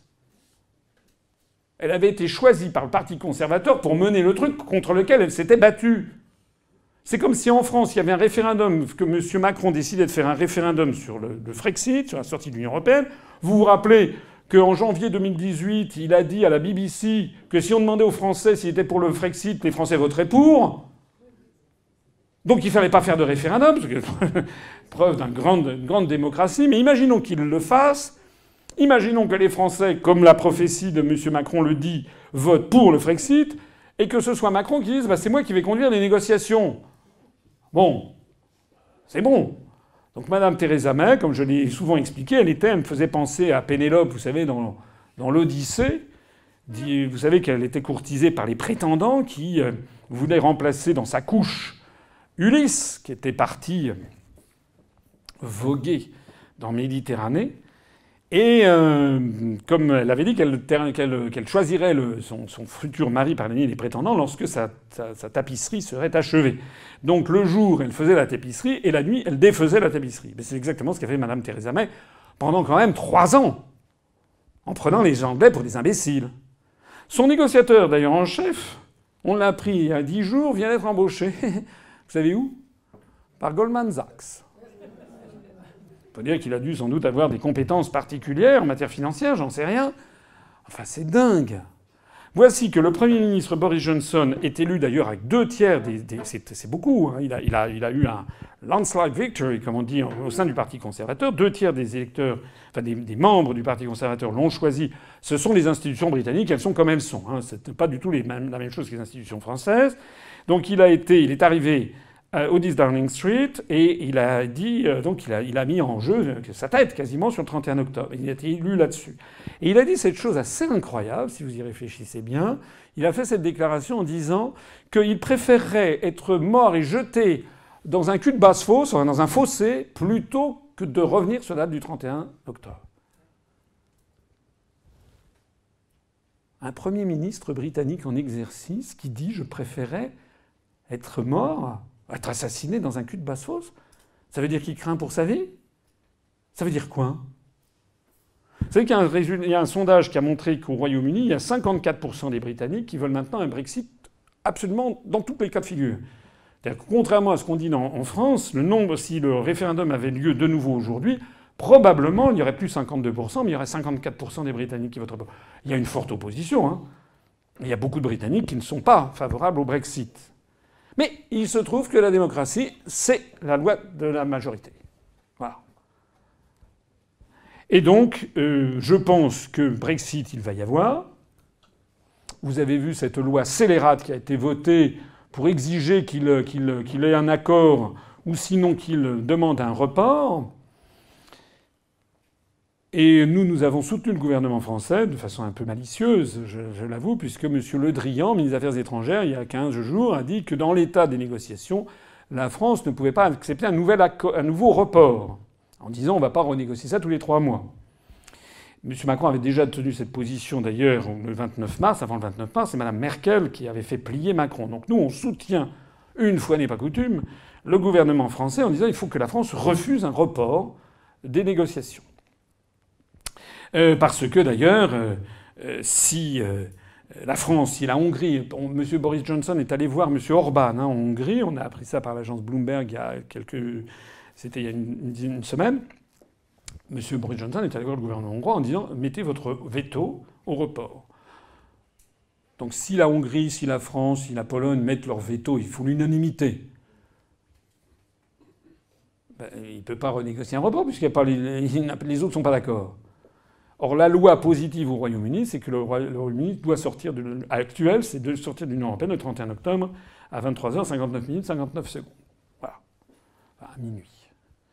Donc à ce moment-là, Boris Johnson n'a plus rien à faire qu'attendre les 12 coups de minuit et le Royaume-Uni sort. Alors on a eu tellement de rebondissements dans cette affaire qu'on ne sait pas ce qui peut se passer. Euh, il peut se passer bien des choses. Dans la pire des situations, c'est-à-dire que Boris Johnson dégage, que Jérémy Corbyn arrive au pouvoir, et que le Brexit soit reporté ou annulé, je suis inquiet pour la situation au Royaume-Uni. Le Royaume-Uni est un pays qui, historiquement, dans, sa, dans, sa, dans son histoire, a connu des épisodes de guerre civile. On n'en est pas si loin. Si jamais les, anti-Brexit arrivaient à opposer, à interdire le Brexit, et puis, de toute façon, comme disent les Anglais, there is another day. Il y a un autre jour, il y a un jour après. C'est qu'il y aura bien un moment des élections générales. On n'a d'ailleurs jamais vu un chef de l'opposition qui refuse des élections générales. Parce que Jérémy Corbyn sait que s'il y a des élections générales, il y aura un raz-de-marée pour le Brexit Party de Farage. Donc ils sont dans une situation insensée c'est que s'ils annulent le Brexit, il y aura de toute façon des élections générales dans un an ou deux. Tout, indique que la situation ne va faire qu'empirer. Et là, Farage, il aura, vous savez, le système britannique, les élections législatives, c'est à un tour. Celui qui arrive en tête remporte le siège. Vous aurez une majorité de Brexiteurs, c'est évident. Je ne comprends pas cette situation. En attendant, pour ce qui concerne l'UPR, les événements se chargent de nous donner raison euh, euh, ça, a pesé, sur les élections européennes, hein, puisque les élections européennes, malheureusement, non seulement on nous a mis dans les pattes hein, des, listes comme ça, des listes fantômes qui sont sorties d'un chapeau. Euh, Monsieur Philippot, qui a eu droit à 1h30 de, de télévision sur BFM, comme moi j'ai eu droit à 7 minutes hein, sur BFM TV. Euh, je ne parle pas de Madame Le Pen qui a eu 10h30, Madame Loiseau, ce, ce, génie de la pensée politique, qui a eu 9h50. Donc nous, on a eu 7 minutes. Même, c'est même c'est tellement cocasse que sur BFM TV, alors le CSA, pas besoin de dire que le CSA est mort et enterré, n'existe plus.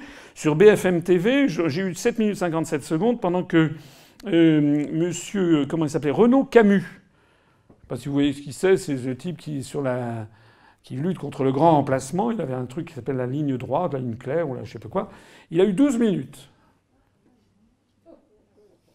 Il a fait 1800 voix au niveau national, nous 267 000 voix, et nous on a eu 7 minutes. Voilà la démocratie française, comment elle fonctionne.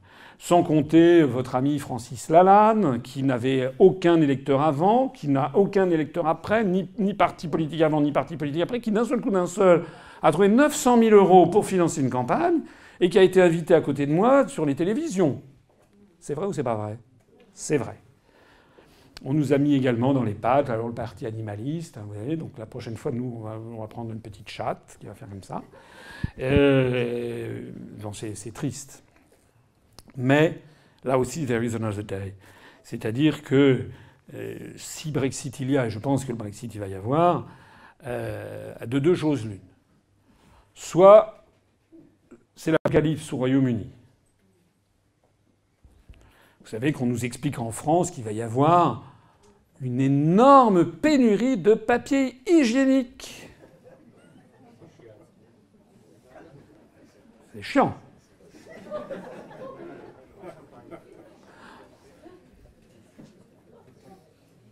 Une énorme pénurie de médicaments. Soit dit en passant, c'est en France qu'il y a une pénurie de médicaments. Hein. Il y a quelqu'un qui dit, vous vous rendez compte, il va y avoir des pénuries. Je dis, mais attendez, est-ce que vous pouvez m'expliquer, honnêtement, voilà, on est entre gens adultes, est-ce que vous pouvez m'expliquer pourquoi, si le Royaume-Uni sort de l'Union européenne, ils auront plus de papier hygiénique? Un raisonnement articulé, quoi. moi, je ne suis pas un spécialiste du, marché, euh, du marché du papier hygiénique au Royaume-Uni. Je sais que je connais beaucoup de choses, mais il y a, des, limites à mon encyclopédisme.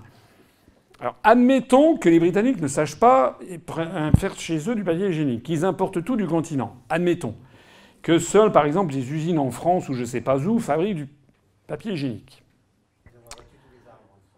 Mais ce que je ne comprends pas, c'est que lorsque Sainsbury's ou, euh, euh, Marks Spencer's, enfin ces grandes chaînes de, de, grands magasins britanniques, quand ils vont passer une commande à leur fabricant de papier hygiénique en France, je ne vois pas pourquoi le fabricant dirait Ah non, je refuse de vous livrer depuis que vous êtes sorti de l'Union Européenne. C'est-à-dire, on vend du PQ aux Suisses qui ne sont pas dans l'UE, quoi. Qu'est-ce que c'est que cette histoire? Pourquoi on ne vendrait pas du papier hygiénique aux Britanniques? Je ne comprends pas. Alors, quelqu'un me disait, alors je disais ça, quelqu'un me dit Mais oui, mais le gouvernement britannique va être obligé de mettre des taxes sur le papier hygiénique. Mais dit En vertu de quoi? Il faut que les Français aient les idées claires hein, sur cette affaire de Brexit. Le jour où le Royaume-Uni va sortir de l'Union européenne, qui c'est qui va avoir du boulot? C'est pas les Britanniques, c'est nous. Puisque les Britanniques sortant de l'Union européenne sortent du marché commun et de l'union douanière. Ça veut donc dire que c'est la France, les Pays-Bas, qui vont devoir imposer des droits de douane à l'entrée des produits britanniques sur le sol de l'Union européenne. Ça, c'est absolument obligatoire. C'est pour ça d'ailleurs que le service des douanes, on a prévu 400 douaniers déjà qui sont prépositionnés à partir du 1er novembre 0 heure, lorsqu'on va importer, voir arriver des camions qui vont arriver par le tunnel sous la Manche, ou bien des, eh bien, on va les dédouaner, et là, il faudra payer le tarif extérieur commun. Donc c'est nous qui vont avoir du boulot. Mais les autres, dans l'autre sens, on ne sait pas ce que le gouvernement britannique va se décider. Il peut très bien décider de ne rien faire dans un premier temps, d'imposer des, des taux zéro. Il peut très bien le faire. Je ne dis pas que c'est ce qu'il fera, mais il peut très bien le faire. Ils peuvent très bien ne pas avoir de boulot du tout. Ça s'appelle le principe des successions des États. Vous savez, quand euh, lorsqu'un nouveau gouvernement arrive, par exemple, il doit respecter les règles et les réglementations préexistantes. Tant que le gouvernement britannique n'aura pas pris des décisions contraires, je ne vois pas pourquoi, quant à l'idée que le, le, gouvernement britannique se précipite pour mettre des taxes de 2500% sur le papier hygiénique pour faire chier ses, concitoyens, je n'arrive pas à le croire. Donc c'est une fake news. Voilà. Une fois, j'ai vu sur un fil de discussion, suite à mes passages sur RT France, il y a quelqu'un qui dit euh, oui, il faut, faire baver les Britanniques, il faut les sanctionner, parce que c'est les grands Européens. Hein. Ils sont très européens, mais alors dès que quelqu'un moufte, alors là, c'est vraiment c'est la haine en fait. Moi, j'aime bien les Britanniques, c'est un très grand peuple, ils ont, tout inventé, les Britanniques. Hein. Depuis la Magna Carta de 12... Enfin, pas tout inventé, mais ils ont inventé beaucoup de choses, notamment dans les libertés publiques. La Magna Carta de 1215, pour la première fois dans l'histoire du monde, un roi se voit contraint de respecter un certain nombre de règles vis-à-vis des féodaux. La grande remontrance. L'habeas corpus. La naissance de, la, monarchie parlementaire, l'invention du capitalisme, la naissance des trade unions. Le seul pays qui, entre l'effondrement français en 40 et l'entrée en guerre des États-Unis fin 41, le seul pays qui a tenu tête tout seul face à l'Allemagne hitlérienne. C'est ça les Britanniques. Hein. C'est un très grand peuple. Et qui a toujours été le défenseur des libertés publiques en Occident. Alors quand le Britannique décide de sortir de l'Union européenne en disant que c'est une dictature, il faut y faire attention. Hein. C'est pas la Hongrie du régent Horthy, hein. Euh, c'est pas des, peuples qui ont une tradition de, dictature. C'est, le peuple qui a inventé la démocratie après la Grèce mais la démocratie athénienne, c'est la démocratie antique, mais à l'époque moderne, c'est le peuple qui a inventé, et les, Britanniques sont un peuple très, euh, profondément, euh, je crois, euh, démocratique. Donc, je voyais sur un fil de discussion quelqu'un qui disait il faut vraiment faire baver les Britanniques, il faut mettre des taxes de 1000% sur les produits britanniques. Taxe de 1000% sur un produit britannique, ça veut dire que par exemple une bouteille de whisky qui est vendue 30 euros serait vendue 330 euros. Je ne suis pas sûr que Jean-Claude Juncker, qui boit du whisky à partir de 8 heures du matin, serait particulièrement heureux, même si c'est peut-être qu'il achète hors douane, hors taxe. Vous croyez vraiment qu'on va mettre des, ça serait un tollé général. Mais non seulement ça serait un tollé général, mais ça serait surtout les autres pays d'Europe le refuseraient, parce que je, je rappelle qu'il faut l'unanimité. Or, je rappelle qu'il y a beaucoup de commerces interentreprises, des pièces détachées automobiles fabriquées au Royaume-Uni qui entrent, euh, par exemple, vont en Allemagne pour aller sur des, voitures Mercedes. Mercedes, Daimler-Benz, BMW, ils vont dire à Madame Merkel, hors de question de mettre des taxes, c'est nos produits qu'on... Ils vont tirer une balle dans le pied. Le tarif extérieur commun, je suis allé me renseigner d'ailleurs sur les pièces automobiles, c'est 3 pour, ça varie selon que c'est euh, une, berline, une limousine, un camion, un 4x4, etc. Ça varie entre 3 et 10% ça, c'est le tarif extérieur commun qui va être imposé. Alors, il y a des gens qui disent, vous vous rendez compte, 3 10 Oui, je me rends très bien compte. La livre sterling a perdu 10% face à l'euro. Donc, c'est rien du tout.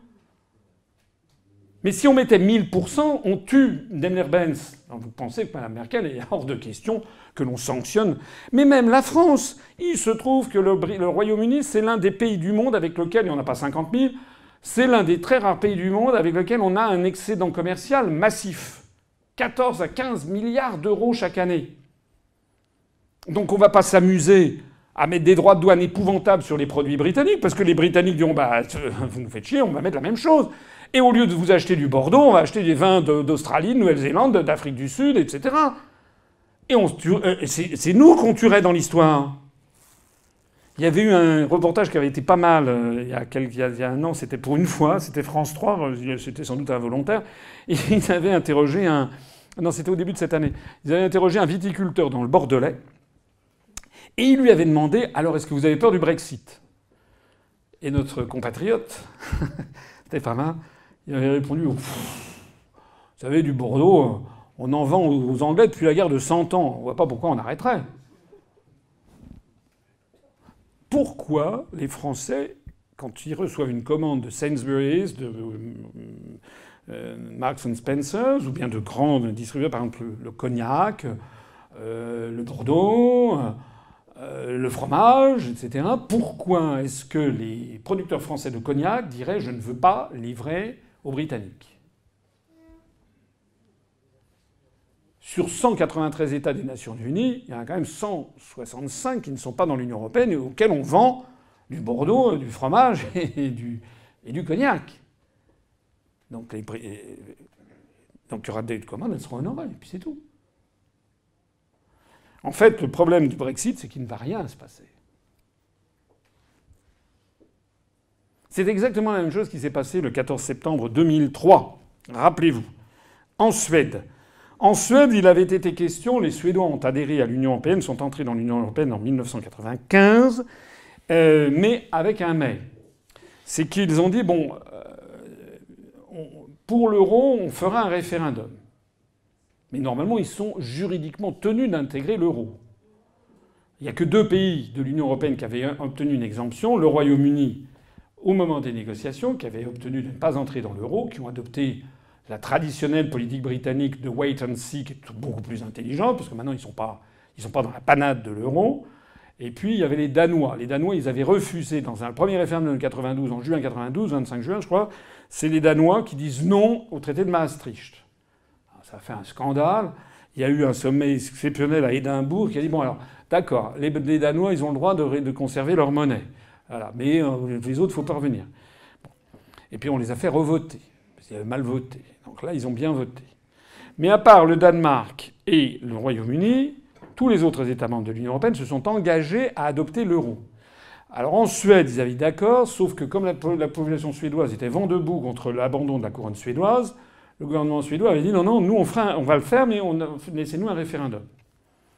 Vous vous rappelez, enfin je ne sais pas si vous vous rappelez, le gouvernement euh, le, gouvernement suédois, c'était donc en, en 2002, l'euro arrive dans nos billets sous forme de billets de pièces. Le gouvernement suédois pensait que ça allait faire un tel engouement, puisque l'euro était adopté en Finlande, en Allemagne, donc les, des voisins presque immédiats de la Suède. Le gouvernement suédois s'est dit bon, eh ben à partir du moment où il y aura l'euro en Finlande et l'euro en Allemagne, ça va être nos compatriotes vont être d'accord. Donc le premier ministre euh, suédois de l'époque s'appelait Monsieur Persson. Ça s'invente pas. C'est comme dans l'Odyssée là aussi. Euh, alors, Monsieur Personne et euh, Gustave Personne, donc ils décident en janvier, en janvier 2003 euh, de faire un référendum qu'ils fixent le 14 septembre 2003. Les, sondages donnaient 58% des Suédois contre l'adoption de l'euro. Tout a été fait. J'ai fait une conférence entière là-dessus. Hein, ça s'appelle Faut-il avoir peur de sortir de l'euro? Tout a été fait pendant toute l'année, les neuf premiers mois de 2003, pour faire peur aux Suédois. On leur a tout dit. Hein. C'est comme le Project Fear au Royaume-Uni. Tout y est passé. Tout. Ils allaient. Euh, euh, l'effondrement économique, les entreprises allaient euh, se pincer le nez, partir en courant. Le président de Ericsson, qui est le premier entrepreneur suédois avec Ikea, il avait dit euh, si jamais les, Suédois refusent l'euro, la logique c'est que nous, nous, ferons partir toutes nos entreprises ailleurs. Donc c'était quand même 12% du PIB de la Suède qui allait s'en aller. Enfin, tout y est passé. Tout, je dis bien tout, y compris le fait que la, le leader de la campagne oui à l'euro, qui était la ministre des Affaires étrangères, qui avait 44 ans, qui s'appelait Madame Anna Lindh, a été assassinée trois jours avant le référendum et euh, par quelqu'un dont le profil, c'est un, serbo-croate, je sais plus quoi, un serbe, pardon, sorti trois jours avant d'un hôpital psychiatrique. Le même profil exactement que Lee Harvey Oswald. Donc elle a été assassinée.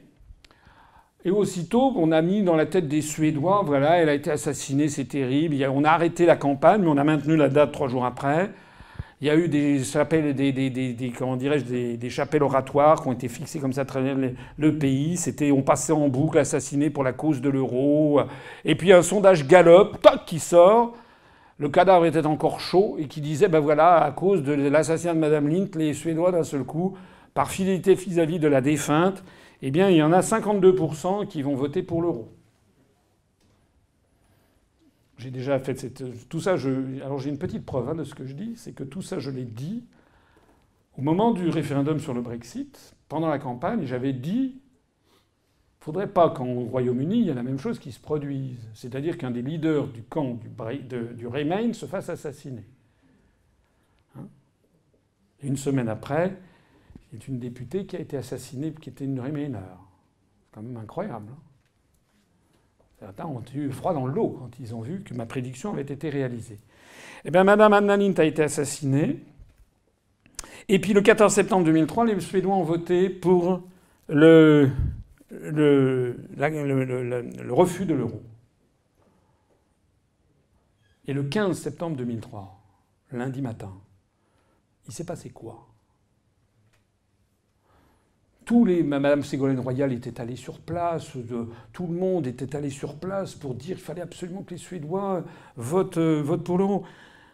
Le 15 septembre 2003, la bourse, les gens se réveillent à Stockholm, ils ouvrent les volets.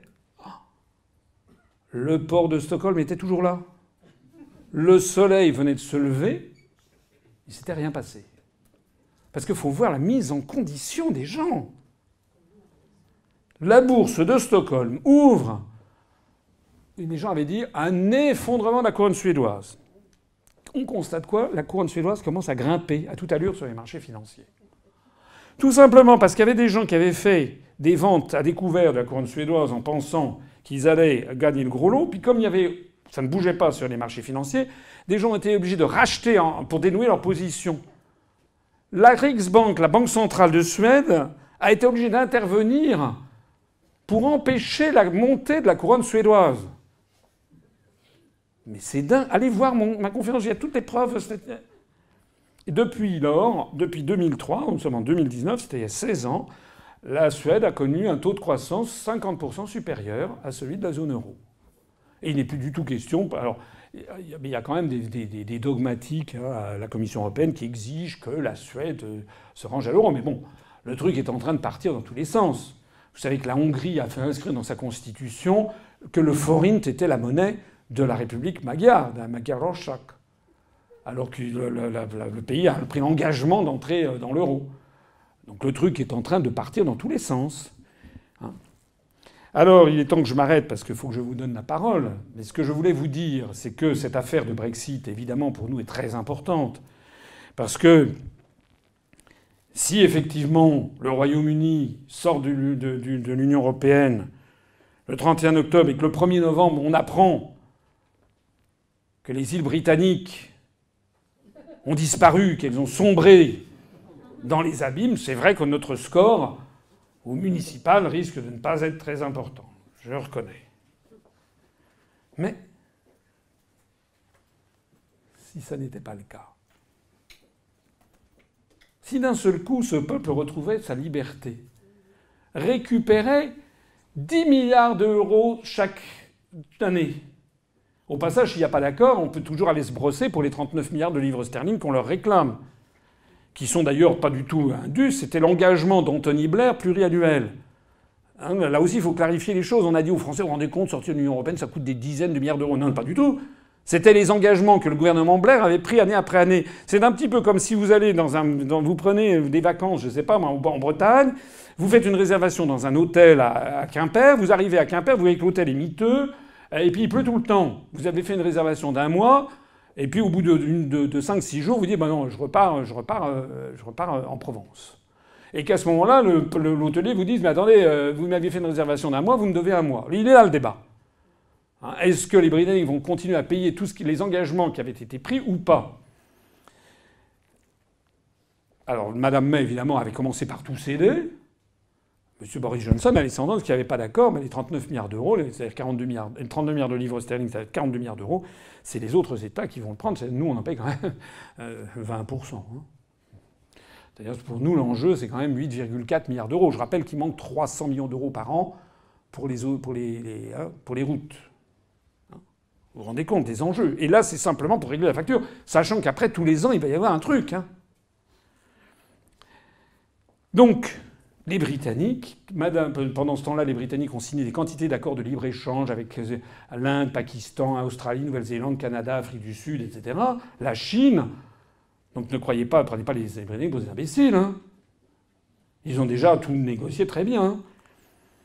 Donc il peut, si ça se trouve, on va voir ce qui va se passer, mais nous, nous espérons, nous estimons eh bien, qu'il y aura en fait que le Brexit se passera bien. Il y aura peut-être ici ou là, on peut compter sur les médias français pour faire mousser le problème qu'il y aura eu une file d'attente pendant de, de, 3 heures à, à pour des dédouanements les trois premiers jours. On peut faire mousser ci ou ça, mais on jugera au bout de 5-6 mois, on jugera et ça sera le moment des élections municipales. Ça me fait penser, je terminerai sur cette petite boutade britannique, euh, qui au sujet justement de comment ça va se passer, le, Brexit. Vous savez qu'il y avait un, humoriste britannique qui s'appelait George Bernard Shaw, euh, qui euh, était un humoriste célèbre. Et à l'issue d'un de ses spectacles, il y avait une demi-mondaine londonienne qui était venue le voir et qui était. Alors lui il devait avoir 70 ans, c'était pas un Apollon.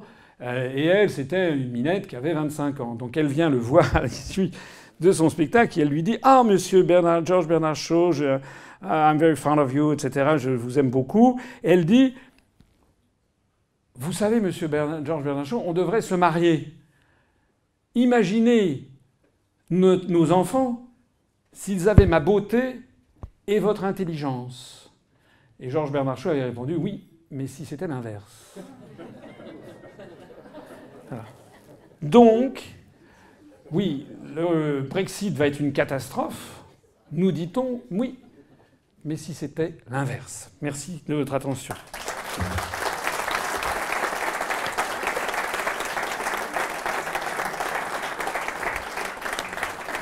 Je suis là pour répondre. Merci d'abord de votre, toute votre attention. Je suis là pour répondre à vos, questions. If there are some questions. Oui Alors moi, ça, concerne plutôt le projet de réforme des retraites. Donc euh, ma crainte, c'est que après de multiples négociations, ce soit encore les salariés du régime général qui, qui le monde et autre chose, euh, le mouvement, la propositions libérale, les électeurs de Macron manifestent, ça serait pas une manœuvre pour euh, montrer plutôt du doigt des régimes spéciaux qui ont tendance à compter dans le, dans le régime général. Je pense à la RATP, la une manœuvre. Moi, je ne connais pas les arrière-pensées. Encore une fois, sortez de vous l'idée que Macron décide de quoi que ce soit. Allez lire les rapports des grandes orientations des politiques économiques. C'est écrit noir sur blanc depuis plusieurs années que la France doit arrêter d'avoir des systèmes de retraite différents. Donc euh, il applique, les, trucs. Alors pour le reste, effectivement, on peut trouver tel ou tel. Euh, euh, normalement, n'importe quel individu sain de corps et d'esprit à sa place ne, se lancerait pas dans une réforme des retraites, dans une situation sociale aussi explosive. C'est dément. C'est complètement dément. Voilà ce que je pense. Et par ailleurs, non, je pense que c'est une leçon de choses pour les, pour les professions libérales. Hein. Euh, et, voilà, non, je ne, voilà, je ne pense pas qu'il y ait, alors qu'il y a après des manœuvres de présentation de ci ou de ça, ça je ne sais pas. En tout cas, ce qui est très important, c'est que, Jean, vous me faites, euh, votre question m'amène à, préciser un point, c'est que jamais, sauf à l'UPR, jamais vous ne voyez le moindre parti politique français le moindre média, le grand média français, expliquer aux Français d'où est l'origine de ces histoires. Tout est toujours fait pour préserver hein, l'origine des problèmes. Toujours, toujours, toujours, toujours. Et...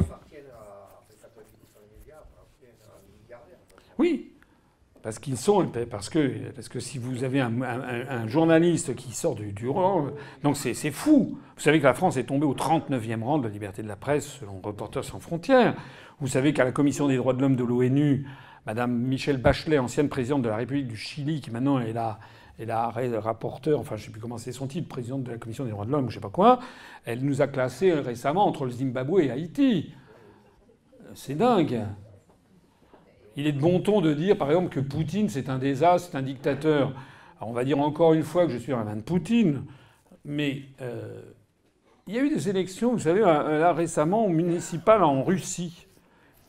Euh, donc Navalny, l'opposant en chef qui, qui, caracole dans tous les médias américains, a appelé les partis, donc comme lui ne pouvait pas se présenter, il a appelé les partis d'opposition à, à, voter pour tous les partis d'opposition et notamment le Parti communiste, le Parti Pamiat, enfin des partis qui sont en opposition euh, contre, contre Poutine. Hein. Bah, euh, par exemple, à la, Douma de Moscou, hein, au conseil municipal de Moscou, euh, il y a 45 conseillers municipaux, il y en a quand même 19 à l'opposition. Et donc 26 à la majorité pro-Poutine. bah, si vous regardez, c'est une composition qui est, où il y a plus d'opposition qu'à l'Assemblée nationale à Macron. Hein.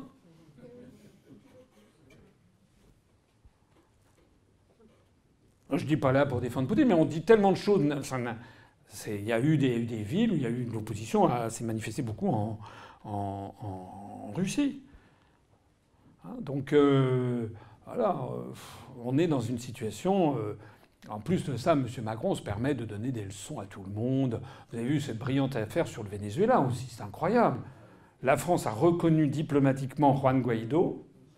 Contre Maduro comme étant le président euh, légitime de la République de, bolivarienne de Venezuela, alors que Maduro a été élu avec 57% des suffrages. Bon, c'est pas un score à la Ceausescu, c'est 57% des à Kim Jong-un. Alors, euh, Macron me rappelait ce qu'il avait dit. Il avait osé dire. il avait osé dire que euh, l'élection au Venezuela de Maduro avait été entachée par le fait que tous les candidats n'avaient pas eu le même temps de parole.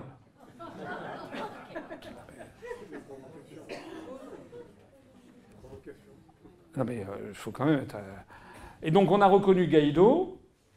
Guaido n'est pas du tout... Alors, je suis pas là pour défendre Maduro, qui semble-t-il n'est pas, pas du tout la même personnalité, euh, le même sérieux, le même charisme que, que son prédécesseur Chavez. Euh, et qui s'est lancé dans des trucs un peu délirants, et la situation était extrêmement mauvaise. Il faut dire aussi que les Américains mettent le maximum de bâtons dans les roues. Euh, bon. Mais il y a eu des dérives antidémocratiques au Venezuela, ça c'est exact. Mais euh, il se trouve quand même que s'il n'était pas soutenu par une partie très importante de la population du Venezuela, il aurait sauté depuis belle lurette. Il n'a rien moins que les États-Unis derrière lui, contre lui, qui ont fait nommer un, un, qui a été reconnu non pas par la communauté internationale, mais par les, vassaux européens des États-Unis, à commencer par la France. Mais le truc n'a pas pris. Guaido, s'il était soutenu par 90% des Vénézuéliens, le régime eût été emporté, pas du tout.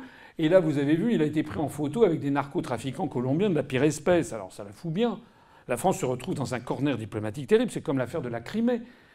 Hein, L'UPR a été le seul parti politique à se rendre en Russie en 2015 pour célébrer le 70e anniversaire de la victoire sur le nazisme. Rappelez-vous, tous les autres partis politiques avaient refusé d'y aller. Nous, on y était allés. Et c'était quand même gentil parce qu'on était encore petit en 2015.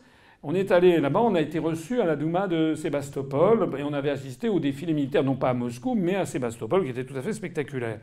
Euh, et moi, depuis 2015, nous nous disons, on dit, mais la France, c'est de la folie qu'elle exige le retrait de la Russie de la Crimée, parce qu'elle n'aura jamais lieu.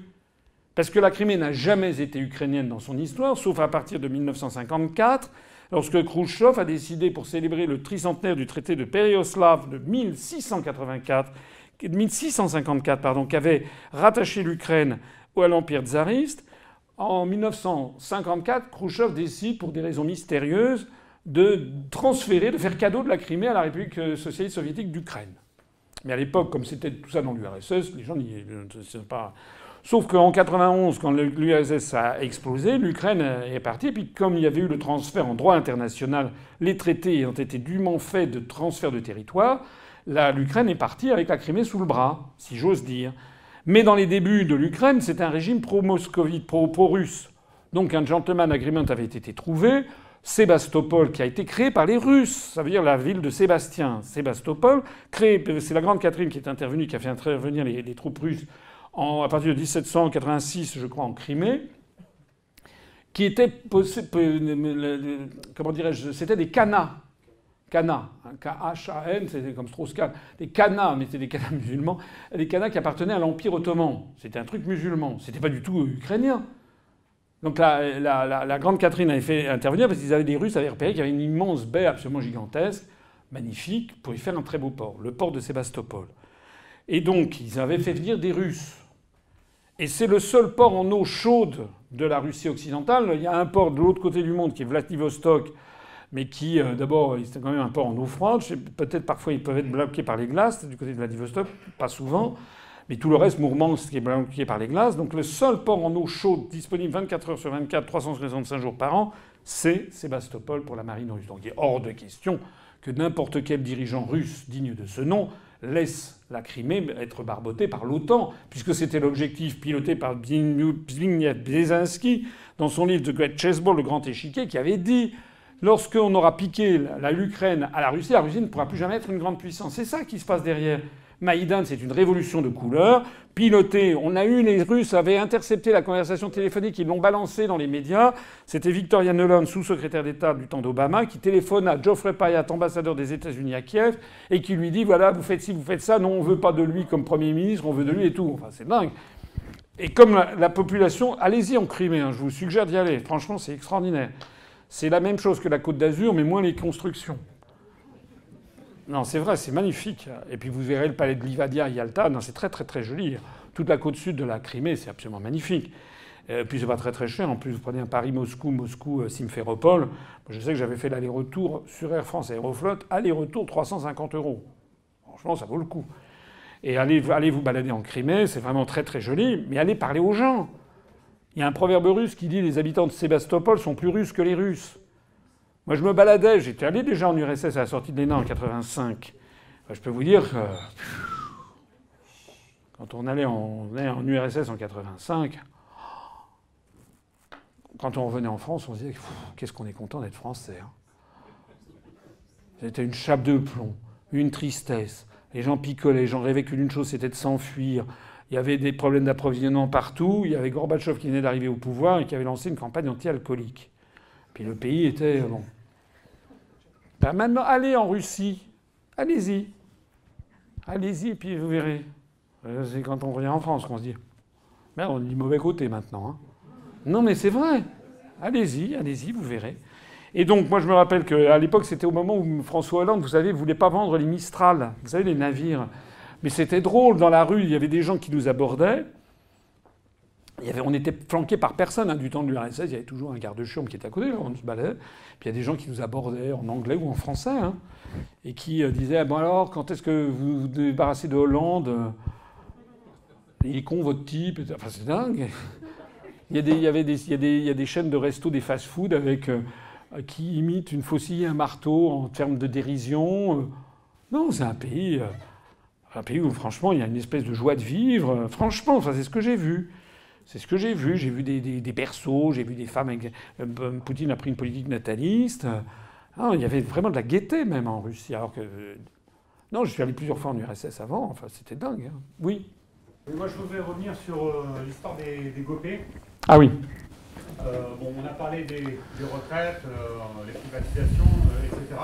Là, il va y avoir des, mouvements sociaux un petit peu partout, hein, dans, toutes les, dans, tous les, dans, tous les, corps de, de métier. Et je pense qu'il sera intéressant de regarder comment est-ce que les syndicats vont faire marcher tout le monde dans la rue, comme depuis 40 ans, mais sans jamais justement parler des GOPÉ et sans jamais parler de l'Union européenne, de Bruxelles, qui impose ce que subissent justement les travailleurs. Euh, et voilà. Et, ce qui est dingue, c'est moi, moi, ça me sidère, ça me désole, ça me fait de la peine quand je vois des gens qui manifestent derrière des syndicats, qui balancent de la musique, qui balancent des slogans. Un coup c'est Sarkozy, le peuple ratapo, après c'est Hollande, après c'est Macron, mais qui dissimule, parce que moi c'est ce que je pense soigneusement, justement, euh, l'origine de tout ça. Et je me demande quand est-ce que les gens vont finir, et, les gens qui défilent et qui perdent leur temps, et qui, pour beaucoup, vont perdre du salaire euh, euh, aussi, à faire grève, combien de temps est-ce qu'ils vont continuer comme ça à suivre des syndicats ben, qui... Enfin, des syndicats, des dirigeants nationaux, je ne parle pas des, types qui sont sincères, hein, des locaux, pendant combien de temps est-ce qu'ils vont Ben, écoutez, euh, c'est une très bonne question. Je n'ai pas de réponse. Mais ce qui est vrai, ce que, ce que vient de dire euh, Eric est tout à, fait, tout, à fait, tout à fait juste. Il y a une dissimulation systématique. C'est comme d'ailleurs les gens qui disent l'UPR, vous avez une communication à chier, etc., vous êtes nuls. Regardez, il y a 50%, 48% des Français qui veulent sortir de l'Union Européenne, vous n'avez pas fichu de faire plus de 1,2%. Allez revoir votre copie, parce que ça, a ça. Ou des gens qui m'appellent Monsieur 1%. Mais d'accord, mais qui nous connaît? Allez parler sur les marchés, allez voir. Il y a énormément de Français qui ne connaissent pas encore l'UPR alors que j'ai été candidat à l'élection présidentielle. Il y a un lavage de cerveau médiatique qui est à l'origine des problèmes. Et la meilleure preuve, c'est ce que je. je sais plus si c'est à vous je le disais, donc je le répète. Pour les élections européennes, on a fait 1,17% au niveau national, mais outre-mer, on a fait 2 à 3 fois plus. On a fait 2,8 à, à l'île de la Réunion où il y a des centaines de milliers d'électeurs.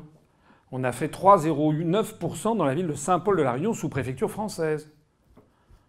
On est arrivé dans tout l'outre-mer français, non seulement devant M. Euh, euh, Philippot et Mme Artaud, mais partout devant M. Brossat et le PCF, partout devant Urgence et l'écologie, partout devant le parti animaliste et partout devant l'UDI.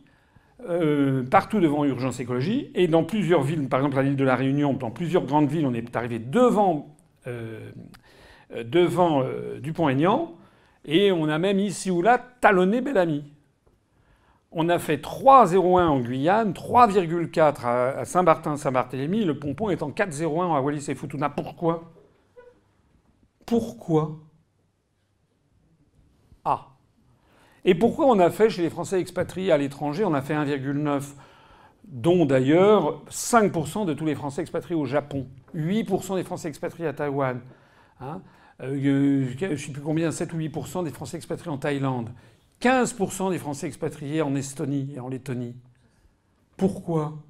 Ben Tout simplement parce que tous ces Français-là n'ont pas TF1, BFM TV, France 2, Europe 1, RTL toute la journée. Dans l'outre-mer français, vous avez RFO, Or, RFO est quand même un petit peu plus neutre que le reste. moi, quand je suis allé dans l'outre-mer, j'ai été reçu sur RFO un petit peu, hein. Pas génial, mais un petit peu. Et puis surtout, dans tous, ces, dans les, tous les dom-toms, vous avez aussi des radios et télévisions locales qui sont indépendantes. Moi, quand je suis allé en Calédonie, j'ai été invité par toutes les radios. Radio Rythme Bleu. Quand je suis allé à, l'île de la Réunion, j'ai pu m'exprimer sur. par exemple, il y a RTL Réunion, mais c'est pas le RTL français. C'est une radio qui s'appelle Réunion, une radio locale réunionnaise, excusez-moi, qui a passé une espèce de partenariat commercial avec RTL. Or, sur RTL Réunion, toutes les semaines, il y a l'antenne ouverte au public, il y a des adhérents de l'UPR qui s'expriment. À partir du moment où on nous traite normalement, j'allais dire correctement, nos scores s'envolent. Et euh, la, même, la, preuve, et autre preuve à contrario, c'est ce qui se passe en ce moment avec le référendum d'ADP. Vous savez que l'association Anticorps Anticorruption a écrit au Conseil constitutionnel pour se plaindre de ce qu'ils appellent le silence organisé. On est très près du concept hein, de, euh, que, c'était quoi Comment c'était euh, sur les GOPÉ, c'était l'occultation, la dissimulation. Voilà, la dissimulation par les syndicats. Le silence organisé. D'après les sondages, il y a 75% des Français qui refusent la, la privatisation d'aéroports de Paris.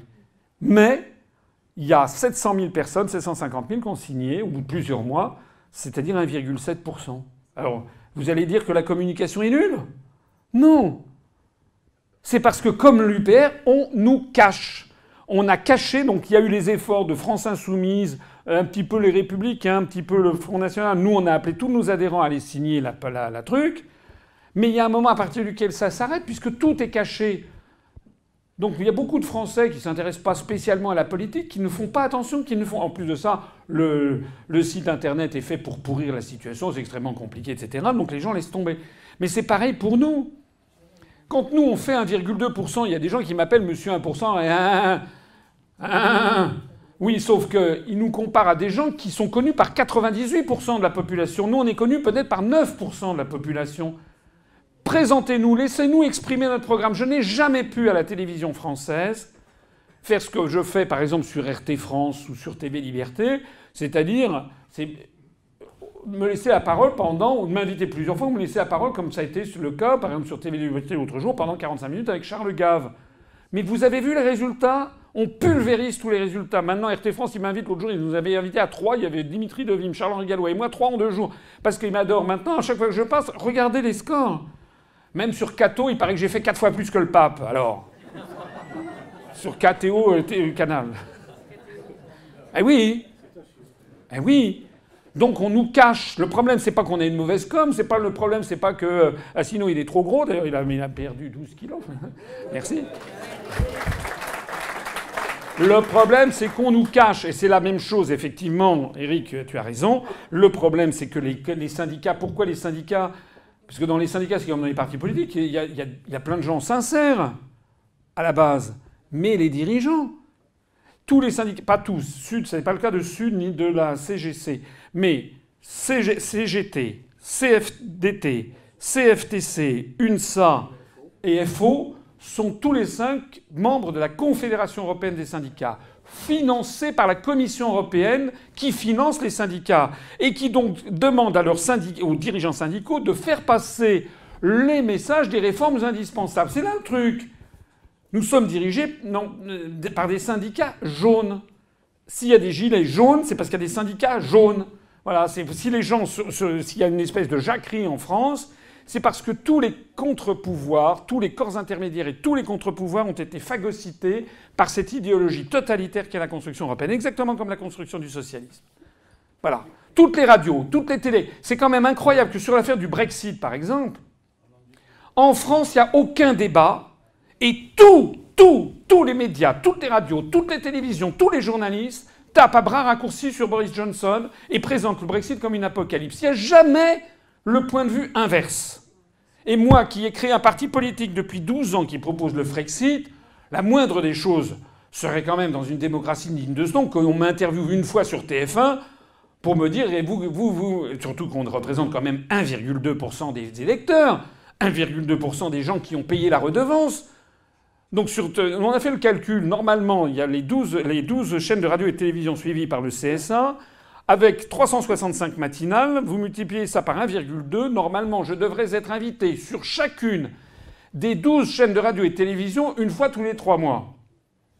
Ça veut dire que je passerai deux fois par semaine sur des grandes chaînes de radio et de télévision.